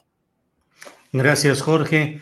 Eh, Salvador Frausto, ¿qué onda con el ejercicio de revocación de mandato? ¿Cómo ves lo que ha sucedido hasta ahora? Hubo mucha difusión en estos días de un video en el cual se ve al consejero presidente Lorenzo Córdoba gesticulando y, hablando de una manera pues muy apasionada e incluso gestualmente descompuesta. ¿Cómo ves todo lo que va sucediendo hasta ahora? ¿Cuál es tu pulso de todo este proceso hasta hoy, Salvador? Claro, eh, sí, ese, ese video que circuló a finales de año en el que se ve a Lorenzo Córdoba fuera, fuera de sí, eh, pues lo que esconde eh, detrás es que eh, todos los pleitos que ha tenido Lorenzo Córdoba y los consejeros con el presidente son pleitos por dinero, si los analizamos con cuidado. Es decir, el pleito inicia cuando le, eh, uno de los asuntos centrales es cuando les, eh, López Obrador les pide que se bajen el salario. Y ahí se ve molestos a los consejeros del INE exigiendo su derecho a no bajarse el salario a no bajar los aguinaldos, a no bajar los niveles de sueldos que hay entre asesores y otros funcionarios del Instituto Nacional Electoral. Luego vemos episodios de pleitos entre los mismos consejeros y la presidencia de la República encabezada por López Obrador por el presupuesto que se les asigna y esta, en esta ocasión es por un ejercicio de revocación de mandato. Eh, el eje conductor de los pleitos entre el presidente y eh, Lorenzo Córdoba tiene que ver con el modelo de austeridad versus el modelo en el que creen Lorenzo Córdoba y los consejeros de que ellos merecen esos salarios. Es lo justo que funcionarios de esa categoría tengan esos salarios, tengan esas eh, prestaciones y ese, ese modelo hace que estén enfrentados. Y, López Obrador no creo que se vaya a bajar ni, lo, ni Morena ni la 4T de ese ring eh, en el cual, en mi opinión, ante la opinión pública, eh, lo tiene ganado la 4T y el presidente López Obrador, porque los otros se quedan peleando una lucha que pudiera parecer por la democracia, pero solo para ciertos sectores, para las clases medias o para algunos sectores académicos, etcétera, en los cuales el discurso de la lucha por la defensa de la democracia eh, está en una burbuja. Para la mayor parte de la gente son unos privilegiados, las personas del INE que no quieren bajarse los salarios y que no quieren apretarse el cinturón, que no quieren entrar en las medidas de, austeridad. Y ahí en, ese, en esa ecuación es donde yo veo la disputa por el tema de la revocación de mandato, la cual, por cierto, pues van las firmas. Al principio yo vi mucha información que decía que había muchas actas equivocadas y fotos de perritos tratando de de pasar por ciudadanos. La verdad es que si revisamos la información oficial que ha estado revisando el INE, eh, pues es un bajo porcentaje la cantidad de, de solicitudes de la gente que está pidiendo que se realice el ejercicio de revocación de mandato y que sí han sido validadas. Por supuesto, hay un porcentaje de eh, eh, falsas o con irregularidades, pero de los más o menos 11 millones de solicitudes eh, ciudadanas, eh, nueve han sido de manera física, con actas físicas, y más o menos unas dos a través de la aplicación. La mayoría han ido, están siendo aceptadas. Me parece que va a hacer alcanzar la cifra de 3% de ciudadanos que piden la consulta de revocación de mandato y que debe de rebasar ese 3% en al menos 17 estados. Me parece que esa meta se va a cumplir y que este pleito va a ir a otro, a otro lugar. Es decir, la Corte tendrá que decidir eh, qué pasa, si se va a realizar la revocación de mandato o si se le hace caso a Lorenzo Córdoba y al INE para postergarlo o hasta que les den dinero. Pero otra vez lo mismo, el pleito es eh, por dinero. O sea, la causa que agarran los consejeros es bastante, bastante impopular en este duelo que estamos viendo y que seguramente va a seguir. Bien, Salvador, gracias. Jorge Meléndez, ¿qué opinas sobre este tema del ejercicio de revocación de mandato? Y particularmente, ¿crees que la figura de Lorenzo Córdoba como consejero presidente está suficientemente desgastada como para que más temprano que tarde tenga que ser removido de ese cargo de presidente. Jorge. Pues eh, coincido con Salvador en esto, el asunto es de dinero, ¿no? Sabemos todos, yo lo sé porque incluso trabajé un rato muy pequeño en el Instituto Nacional Electoral, antes IFE, que hay salarios para todo y por todo. Y hay, eh, pues, consejeros que tienen hasta 10 asesores con unos salarios altísimos. Entonces, yo no sé por qué se aferran estos señores, Lorenzo y Ciro, a que ellos están haciendo muy bien las cosas, a que ellos le han dado un cauce a la democracia en México, que la alternancia se dio porque ellos fueron muy capaces para hacer las cosas y demás, siendo que todo el mundo sabemos que eso es falso absolutamente. Y creo que ellos ya sintieron el rigor del fuego al dar eh, primero la Suprema Corte con dos ministras diciendo que se haga la revocación de mandato. Y luego el Tribunal Electoral del Poder Judicial diciendo lo mismo, dándole entrada a este asunto. Y bueno, creo que ellos, aparte de lo que dice Salvador muy correctamente, pues les falta por revisar eh, varias eh, cientos o miles de cajas.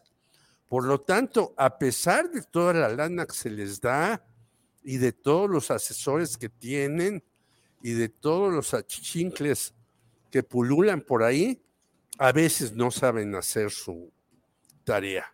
No hay que olvidar que también en el INE han pasado una serie de personajes que querían comprar edificios, que querían hacer esto y que querían hacer aquello y demás.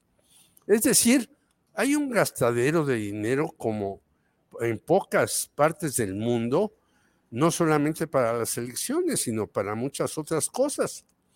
Si vemos lo que pasó en Chile con este muchacho Gabriel Boric, vemos que ahí hay un sistema electoral mucho más ligero en cuanto al gasto, mucho más eficaz y mucho más certero, porque hasta los derrotados dijeron, de acuerdo, aceptamos la derrota como llegó.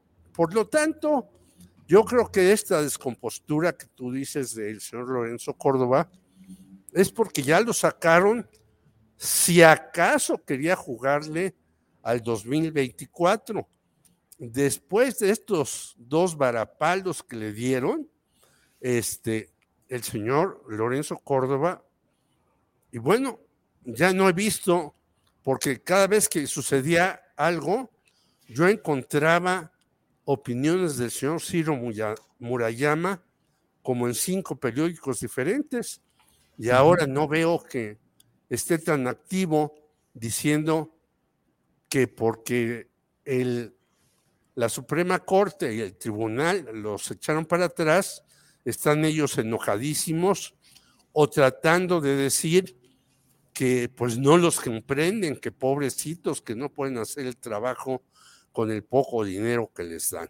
Por lo tanto, ha sido un golpe rudísimo, aparte del económico, como dice bien Salvador, para ellos dos, que pues estos dos organismos que ellos suponían los iban a defender, no lo hicieran. Pero también ha sido un golpe para el señor Sergio Gutiérrez, que quería demandarlos penalmente y cuando dijo López Obrador que no fuera así, pues se retiró de inmediato la demanda que él iba a hacer.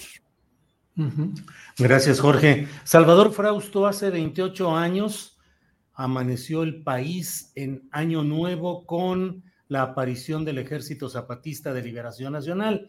Hace un par de días hubo, el domingo, ayer precisamente, bueno, en estas horas hubo una entrevista en la cual apareció uno de los personajes poco conocidos masivamente eh, de todo aquel episodio, que es eh, uno de los comandantes, eh, en este caso el comandante Germán, que hace una serie de críticas al manejo que se dio a todo el proceso del EZLN y el F, o sea, el Frente Zapatista de Liberación Nacional, al grado de proponer pues que se cambien el nombre de, de, Ejército Zapatista porque ya no están buscando hacer la guerra ni nada por el estilo.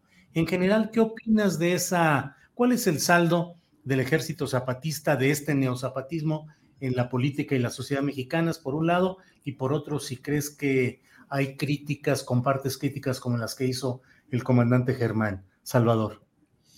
Eh, bueno, primero que nada, pues sí, a 28 años del surgimiento del EZLN, sin duda hay eh, logró visibilizar a los pueblos indígenas, sus carencias, podemos conocerlas de mejor manera y preocuparnos eh, la sociedad civil por, eh, por lo que está ocurriendo en distintos sectores de, la, de, las, de, las, comunidades indígenas de nuestro país. Eso sin duda, la visibilidad que esto obtuvo en México y en el mundo ha sido muy importante y ha logrado pues generar ahí en unas zonas en, Chiapas, pues una manera de organizarse autónoma, propia, en la cual eh, se brinda educación con ciertas características, se brindan servicios de salud con características adecuadas para esas eh, zonas. Eso sin duda ha sido uno de los avances y uno de los legados innegables del ejército zapatista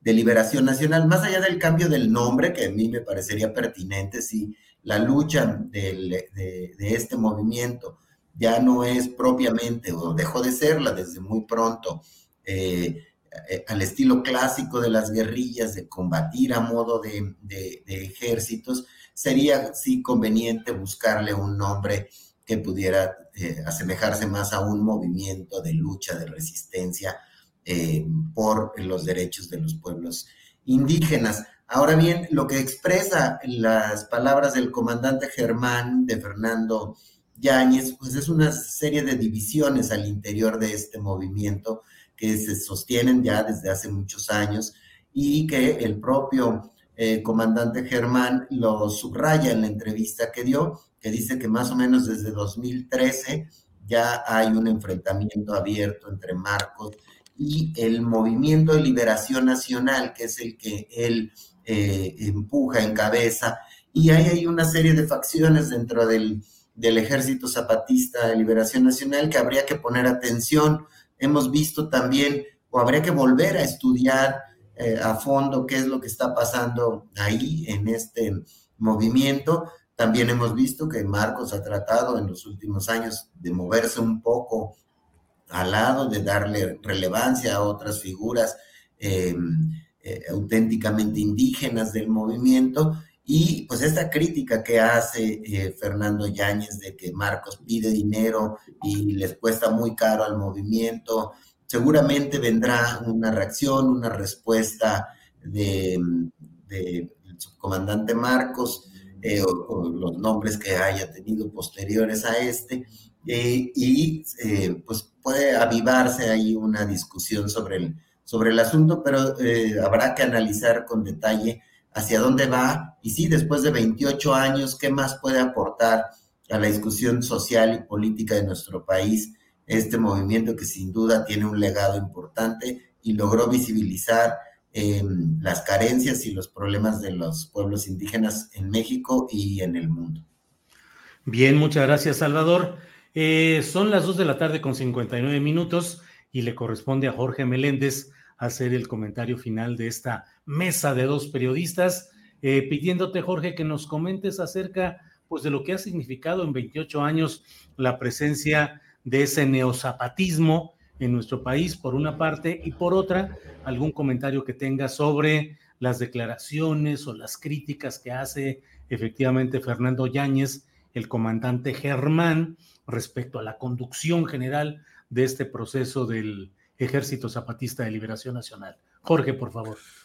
Yo creo que el Ejército Zapatista de Liberación Nacional sigue aportando lo suyo, lo que ellos creen, lo que ellos han tenido como tarea y tan sigue aportando que hay que recordar que se fueron primero siete en una travesía y luego viajaron un chorro más por varios países de Europa y a todas partes donde llegaron, llegaron fueron bien recibidos. Hay que recordar que esta marginación de los indígenas no solamente es en México, es en Estados Unidos, en Canadá, el señor Justin Trudeau tuvo que hacer una, pues, ¿cómo diría yo? Una eh, defensa de los indígenas en contra de los que llegaron a quitarle sus tierras, eh, sus campos, los trataron de aniquilar, etcétera, etcétera. Por cierto, Canadá es un país eh, bastante raro porque eh, desde hace mucho tiempo las iglesias están casi vendiéndose, están como museos eh, deshabitados y demás. Pero en, en, Europa también hay grupos de indígenas que fueron colonizados, que fueron casi exterminados. No se diga en Estados Unidos, donde muchos de los grupos que fueron exterminados eran mexicanos, hay que recordarlo, los apaches y muchos otros. Por lo tanto, yo creo que el ejército zapatista sigue haciendo su tarea como la tiene diseñada Marcos y los otros comandantes o las otras comandantas y hace su chamba. Hay broncas adentro, siempre habrá broncas en las organizaciones, sobre todo y más en las que tratan de transformar las cosas en el país y en el mundo. Por lo tanto, yo creo que se le pueden hacer críticas y se le deben hacer críticas no solamente a Galeano hoy, Marcos antes, desde luego, pero creo que la crítica que hace Germán es excesiva, es fuera de tono, según mi punto de vista, y yo creo que el famoso ejército, dice Germán, no se deben de llamar ejércitos. Pues hay ejércitos de todo, ejércitos de alfabetizadores, ejércitos de la salud, etcétera. No solamente puede haber un ejército armado que eche tiros, ¿no? Hay ejércitos de todo. La escuelita famosa del ejército zapatista ha sido un ejemplo para muchos jóvenes que yo conozco, etcétera. Por lo tanto, las críticas yo creo que se tienen que hacer. Imagínate si nosotros los periodistas dijéramos que no se deben hacer críticas a muchas cuestiones, tenemos que hacerlas y debemos hacerlas en el momento indicado, en el lugar adecuado y con el tono que se necesita. Por lo tanto, bienvenida a la crítica de Germán, yo no la comparto mucho, pero yo creo que el Ejército Zapatista de Liberación Nacional sigue jugando un papel muy importante a nivel internacional. Bien, Jorge Meléndez, muchas gracias. Y bueno, pues son las 3 de la tarde con tres minutos. Salvador Frausto, muchas gracias por la participación de este día, a reserva de si deseas agregar algo, Salvador. Eh, gracias, eh, Julio, pues muy feliz año para todos. Y pues nada, pues estar atentos a, la, a los pleitos de, arranque de, temporada, ¿no? Al de AMLO con Córdoba y a las elecciones que ahí vienen, las eh, seis comicios estatales, ¿no? Un abrazo, Jorge, Julio, y, saludos al auditorio. Gracias. gracias. Salvador. Jorge Meléndez, gracias y a reserva de lo que desees agregar. gracias a Salvador, a ti, a todos los que hacen posible este espacio, que yo me siento muy contento de estar, aunque a veces algunos no han arrancado, eh, arrancarán hasta la próxima semana algunos lugares, pero otros ya arrancaron, qué bueno que lo hicimos nosotros. Yo les deseo que este año sea mejor. Creo que va a ser muy difícil porque el Omicron está aquí muy perturbador y quizás después tendremos que hablar de esto porque veo que no se toman las medidas. Si, si hemos visto los gentíos en la Ciudad de México, los regresos de vacaciones que son impresionantes, pues puede venir un rebrote muy grande, a pesar que se diga que ya regresemos a clases presenciales y esto, creo que la cosa se va a poner muy complicada. Gracias a los dos, a la audiencia, y nos veremos pronto. Muy amables. Gracias, Jorge. Gracias, Salvador. Hasta la próxima. Gracias. Bien, pues eh, estamos en este lunes 3 de enero, son las 3 de la tarde con 5 minutos y ya está con nosotros de nuevo, ya está de regreso Adriana Buentello la sonrisa informativa más esperada. Adriana, ¿cómo vamos? ¿Cómo estás, Julio? Pues a ver si me aguantan un ratito más porque, ¿qué crees, Julio? Hay muchas cosas eh, importantes. Eh, además, con la conferencia mañanera hay que recordar que eh, genera una agenda muy importante del día y de la semana, del mes. Bueno, eh, hay muchos temas que se han estado retomando y pues hay algunas cosas que ustedes ya han estado comentando en la mesa, pero eh, vamos a empezar con este mensaje que manda el presidente López Obrador en la conferencia mañanera, Julio, porque eh, importante porque dice que también, además de ser optimista, consideró que ya pasó, Julio, lo más difícil y que este año apunta a que nos va a ir mejor en todos los campos, sobre todo en el área de salud y en el bienestar. Vamos a escuchar.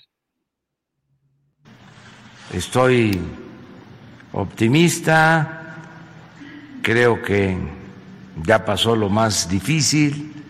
El 2020 fue muy triste, difícil, sin embargo salimos adelante.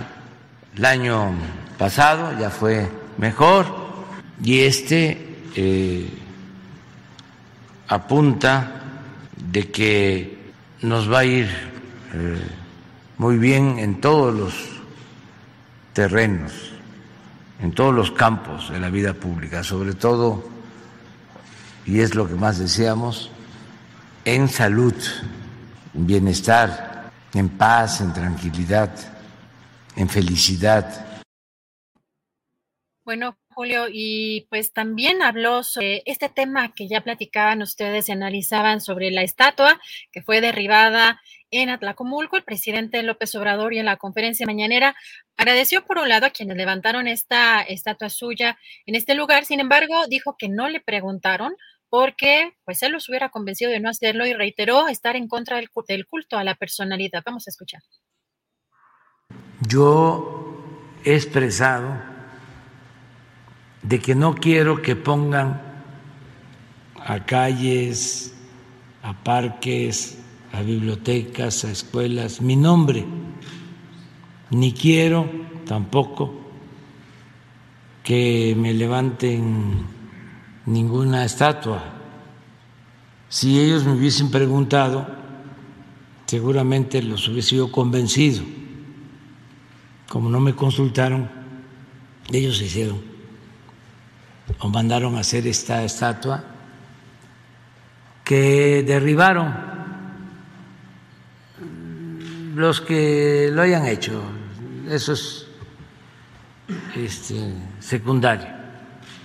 Aquí lo importante es decirles que no se sientan mal, que yo les agradezco mucho por sus buenas intenciones, pero que también me hagan caso. Julio, fíjate, aquí hay un dato curioso porque el Universal publicó hace unos minutos una entrevista con el exalcalde de Atlacomulco. Eh, aseguró que él pagó la estatua y que fue un gesto que le nació. Sin embargo, eh, dio a conocer que la tesorería de Tlacomulco recibió el pago de 58 mil pesos en efectivo por concepto del pago de la escultura de cantera blanca América de 1.8 metros de altura del licenciado Andrés Manuel López Obrador. Eh, el mediodía del 31 de diciembre de 2021. Esto de acuerdo con el recibo oficial de ingresos de este municipio y que dio a conocer precisamente el exalcalde morenista Roberto Telles Monroy. Y él señala, Julio, transparencia nunca afectaría a la hacienda municipal. Me nació este gesto para nuestro presidente. Es un honor estar con Obrador. Esto lo afirmó el 31 de diciembre.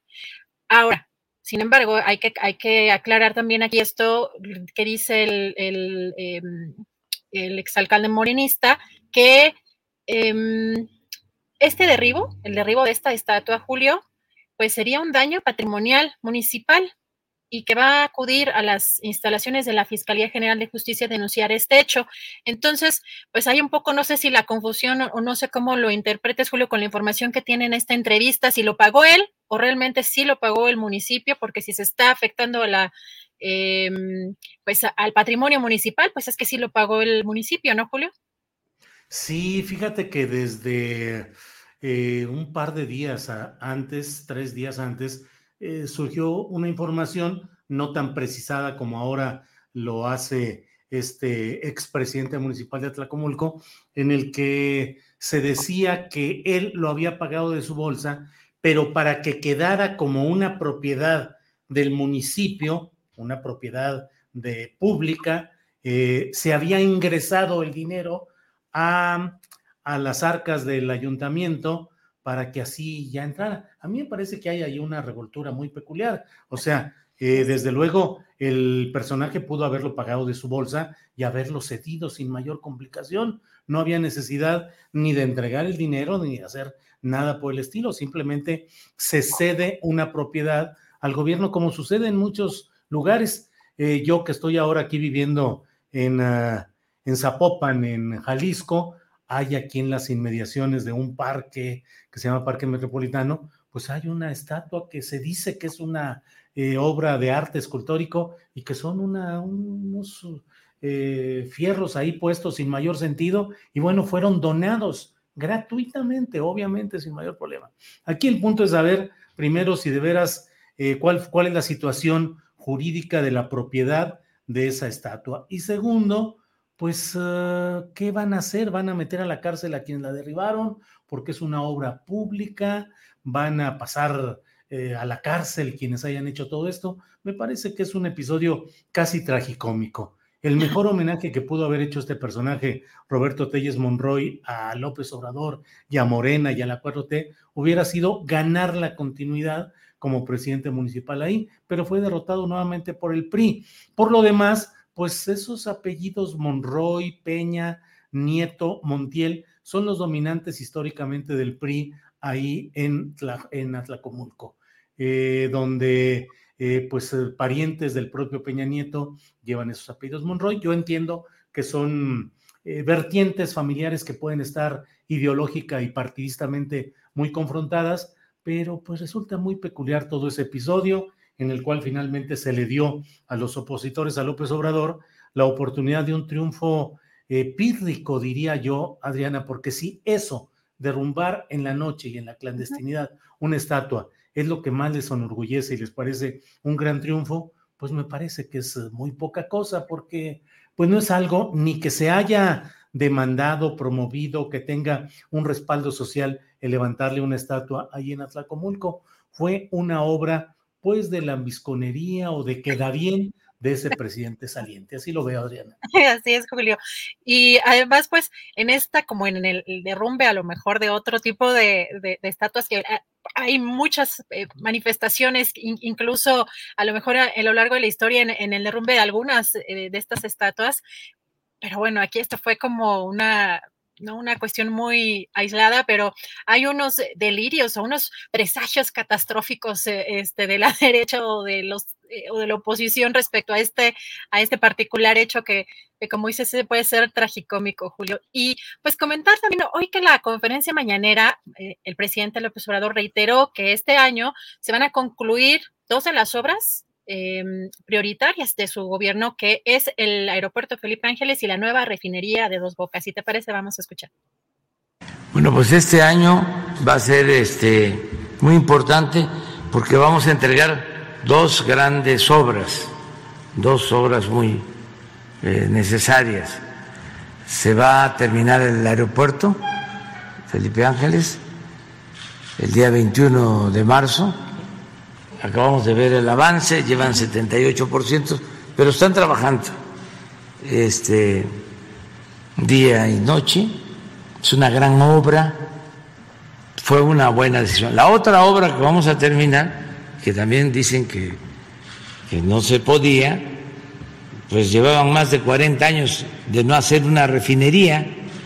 Eh, vamos a terminar este año también la refinería de Dos Bocas. Bueno, Julio, y también el presidente eh, dio a conocer que sí hay aumentos en los contagios por este caso de Omicron, pero no en las hospitalizaciones y tampoco hay aumento en las defunciones. Adelantó también que mañana pues es el pulso de la salud y se van a dar a conocer más detalles. Si te parece, escuchamos. Mañana martes se va a informar. Adelanto, porque tengo el informe eh, diario, de que sí están incrementándose los contagios por esta nueva variante, pero afortunadamente no hay incremento en hospitalización y lo más importante, no hay fallecimientos. O sea, es una síntesis, un resumen. Pensamos de que van a, aumentar los contagios, pero no eh, está afectando, no tiene la gravedad esta variante que la otra que nos afectó mucho. En Estados Unidos está incluso sosteniendo que son cinco días de reposo. Bueno, Julio, y aquí en la Ciudad de México, eh, hace unas horas la jefa de gobierno, Claudia Sheinbaum, dijo que no hay alarma por Omicron. Em, y también, pues dijo que en entrevista también aparte en el, chacaleo que hacen los eh, reporteros, dijo que no va a haber eventos masivos en el Zócalo como lo que conocemos la Rosca de Reyes, eh, etcétera. Si te parece, escuchamos eh, las palabras de la jefa de gobierno. Este incremento en los casos de COVID que hemos tenido también para su tranquilidad no se ha manifestado aún en incremento en hospitalizaciones. Sí son casos eh, de contagios, pero todavía no se manifiesta en lo que pues debería alertarnos mucho que pudiera ser enfermedad grave. Y vamos a seguir vacunando. Ya viene la vacunación para los jóvenes de 15 a 17 años en su segunda dosis. Esta semana inicia la vacunación para terminar con todos los adultos su tercera dosis de 60 y más años en todas las alcaldías que aún faltan Julio, y fíjate, hay algo que aquí me parece interesante, sobre todo con esta entrevista que tuviste con eh, los estudiantes de la ENA. El presidente hoy adelantó que va eh, pues a continuar esta reforma administrativa para evitar la duplicidad de funciones, para evitar el derroche. Eh, cuestionó, por ejemplo, que en el caso de pues la Secretaría del Bienestar pues no se haga cargo de todo y que hay un instituto para atender, por ejemplo, el caso de personas con discapacidad, niños, mujeres, adultos mayores. Em, y dijo que, por ejemplo, en el caso de Elena, que si hay falta de apoyos, pues bueno, eh, los va a ver. Si te parece, escuchamos. Va a continuar la reforma administrativa porque tenemos que evitar el, derroche, los gastos superfluos, la duplicidad de funciones. Tenemos que seguir ahorrando. Ahora ya esos aparatos intermedios pues ya no tienen razón de ser porque todo se entrega de manera directa. Todo se va a seguir atendiendo, todo lo que es justo se atiende. Todo, todo, todo no hay ningún problema. Nada más que el aparato, pues ya no existe, sino para qué es la Secretaría de Bienestar. Porque hay Secretaría de Bienestar, pero aparte de la Secretaría de Bienestar está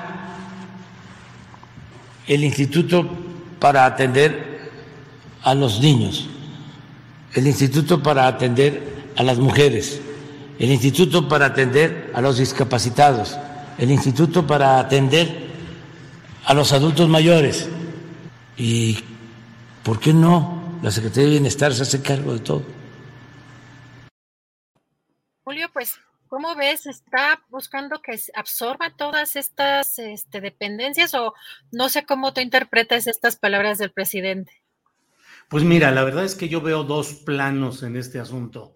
Uno, el de que efectivamente hay una duplicidad de funciones y hubo una, un privilegio de la, del crecimiento burocrático durante mucho tiempo, en el cual se creaban plazas que se sobreponían a funciones ya existentes y muchas veces era para encontrar acomodos a familiares, amigos, a correligionarios que iban ensanchando, que iban eh, engrosando la nómina gubernamental en todos los niveles, municipales, estatales y federal. Es eh, el reino de la nómina para entregar porciones a aquellos que acompañan a los ejércitos triunfantes. Es decir, ganamos y vamos a echar para afuera a los anteriores y a crear nuevas plazas para meter a los que estuvieron con nosotros. Entonces, me parece que tiene sentido en lo general en cuanto a la búsqueda de no duplicar y de no eh, replicar algunas funciones ya existentes, pero yo pienso que la austeridad tiene que tener como límite el de la eficacia, es decir, mm, austeridad hasta el límite en el cual por quitar y por eh, extinguir ciertos institutos, direcciones o áreas, no vayas a provocar que no se puedan cubrir adecuadamente todas las funciones correspondientes porque esa vocación de ir recortando eh, áreas, direcciones, institutos, insisto, está bien para eliminar excesos, pero no debe afectar la funcionalidad de la prestación de servicios, porque luego queda, el ejercicio público queda sujeto a una plantilla de funcionarios demasiado débil, demasiado anémica, que a la hora de la hora no puede resolver los problemas como se desea. Entonces, yo por ahí lo veo austeridad, ahorro, pero sin afectar eficacia, Adriana.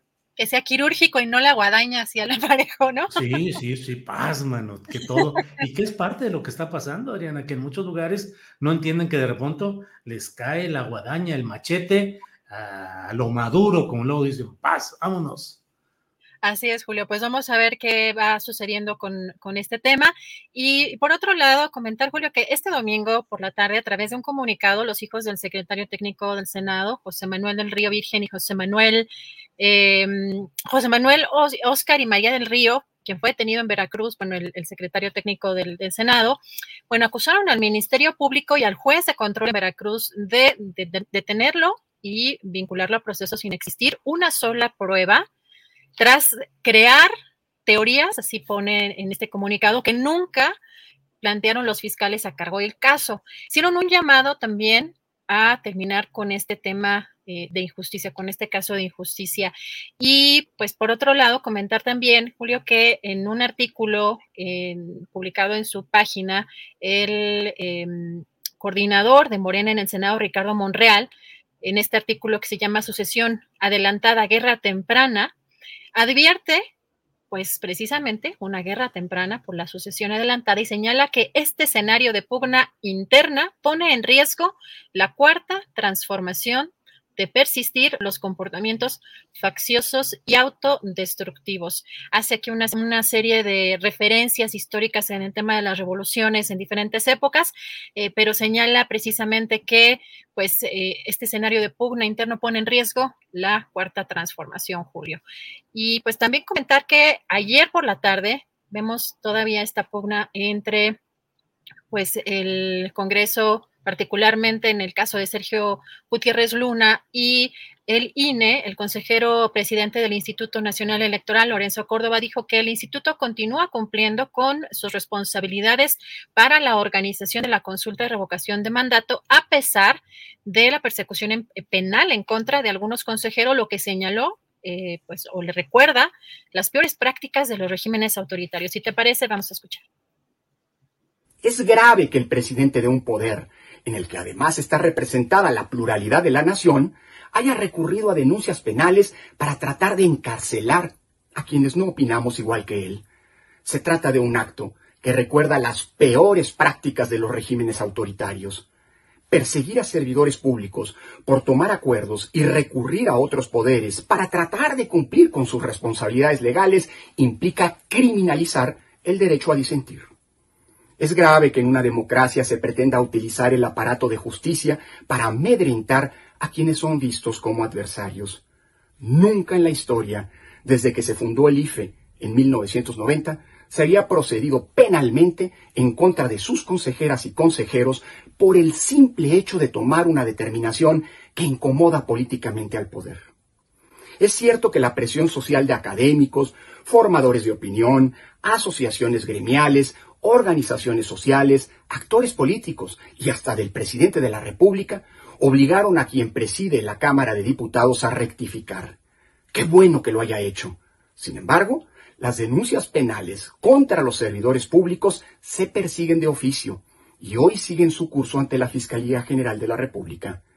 Ojalá pronto se enmiende el error y se desestimen esas denuncias sobre presuntos delitos claramente inexistentes y que evidentemente solo tienen propósitos políticos. Bueno, Julio, esto dijo ayer Lorenzo Córdoba. Hoy, en un tuit, eh, precisamente el presidente de la Cámara de Diputados, Sergio Gutiérrez Luna, escribió que Lorenzo miente. Dice uno, no se le persigue como afirma, se victimiza. Dos, las acciones que se tomaron en su momento no fueron pensar diferente como cobardemente señala, fueron por acciones ilegales premeditadas y dolosas que implicaron una violación a una suspensión de la Suprema Corte de Justicia. Pues aquí estamos viendo en pantalla el tuit que puso en sus redes sociales el presidente de la Cámara de Diputados, Julio, sobre este tema que sigue, pues no tuvo vacaciones, Julio estuvo muy candente pues en todas estas, en todas estas semanas. Sí, la verdad es que es un tema que no tuvo descanso, efectivamente, es de los temas de los que hablábamos al principio eh, cuando entramos tú y yo para comentar lo que había sido este periodo vacacional, eh, Adriana, porque estaba todo este tiroteo político eh, que sigue adelante, porque además, bueno, cualquiera le diría respecto a lo que señala Sergio Gutiérrez Luna, bueno, si efectivamente es un acto ilegal, violatorio, de procesos legales, pues debería haber mantenido Sergio Gutiérrez Luna la acusación contra los consejeros del Instituto Nacional Electoral.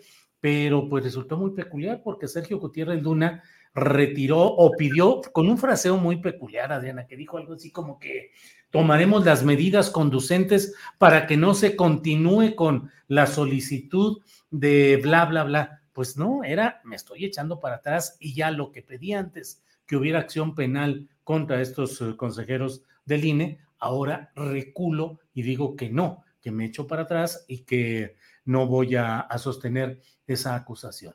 Pero pues forma parte de este jaloneo que en el fondo, en el fondo, Adriana, pues es eh, la búsqueda de continuar con el modelo INE, Lorenzo Córdoba, del pasado, o bien dar paso a un nuevo modelo electoral en el cual ya no tenga el papel eh, rector o presidencial en ese ámbito Lorenzo Córdoba y que haya nuevas fórmulas. De hecho, ya la votación reciente que se dio, la polémica de seis contra cinco votos, pues nos da una muy clara idea de que la frontera entre los que están con Córdoba y los que no eh, cada vez es menor y eso que votó de aquel lado el consejero Ruiz Aldaña, que nosotros hemos entrevistado varias veces, Adriana, y que había estado normalmente contra eh, el grupo de Lorenzo Córdoba, esta vez votó con ellos. En fin, vienen muchas cosas y esto va a dar para mucho, mucho más, Adriana. Así es, Julio. Y bueno, hablando precisamente de Sergio Gutiérrez Luna, también dio a conocer que dio positivo a COVID eh, pues, el día de hoy a conocer esta, esta información.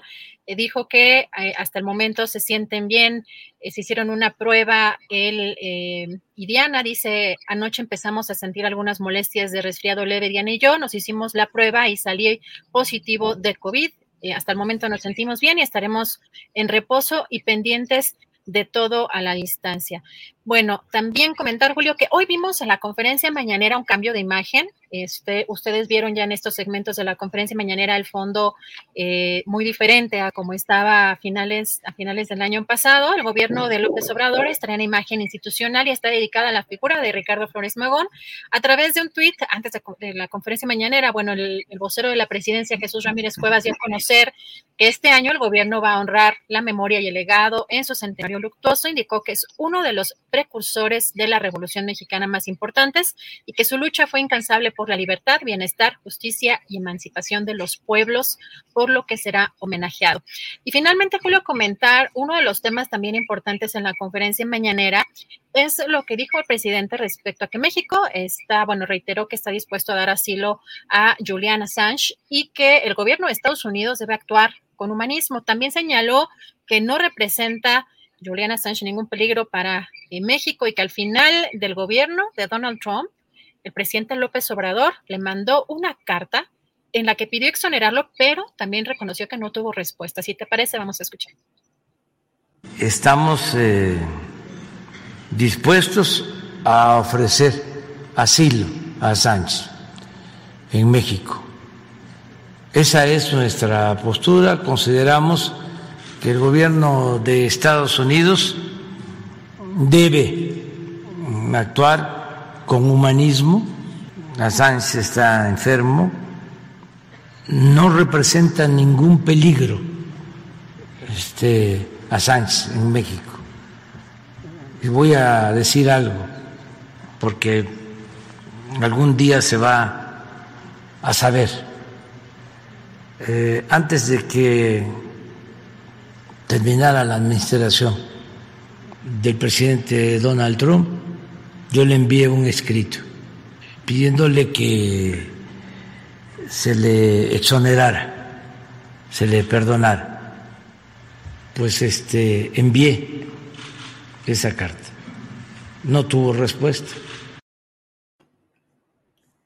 Algunas de las notas, Julio, más importantes del día de hoy. La conferencia mañanera, como siempre, abarcando gran parte de la agenda, de la agenda del día.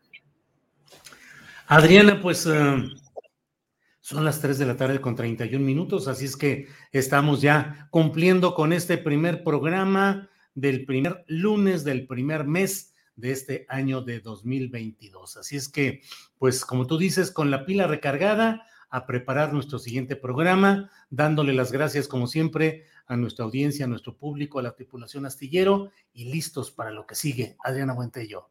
Así es, Julio. Muchísimas gracias a toda nuestra audiencia, a todos nuestros espectadores. Nos vemos mañana. Buen provecho.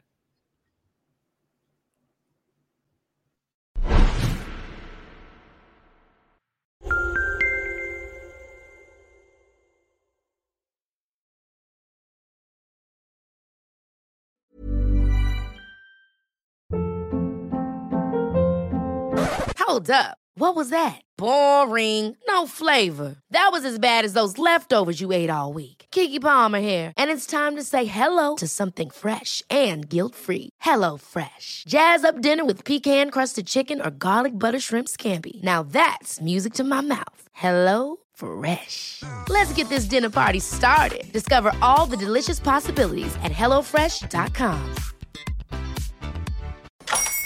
Hola, buenos días, mi pana. Buenos días, bienvenido a Sherwin Williams. ¡Ey! ¿Qué onda, compadre?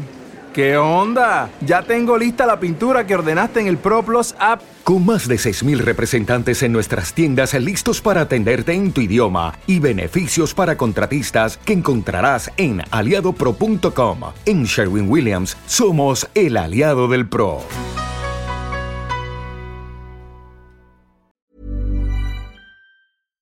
Para que te enteres del próximo noticiero, suscríbete y dale follow en Apple, Spotify, Amazon Music, Google o donde sea que escuches podcast. Te invitamos a visitar nuestra página julioastillero.com.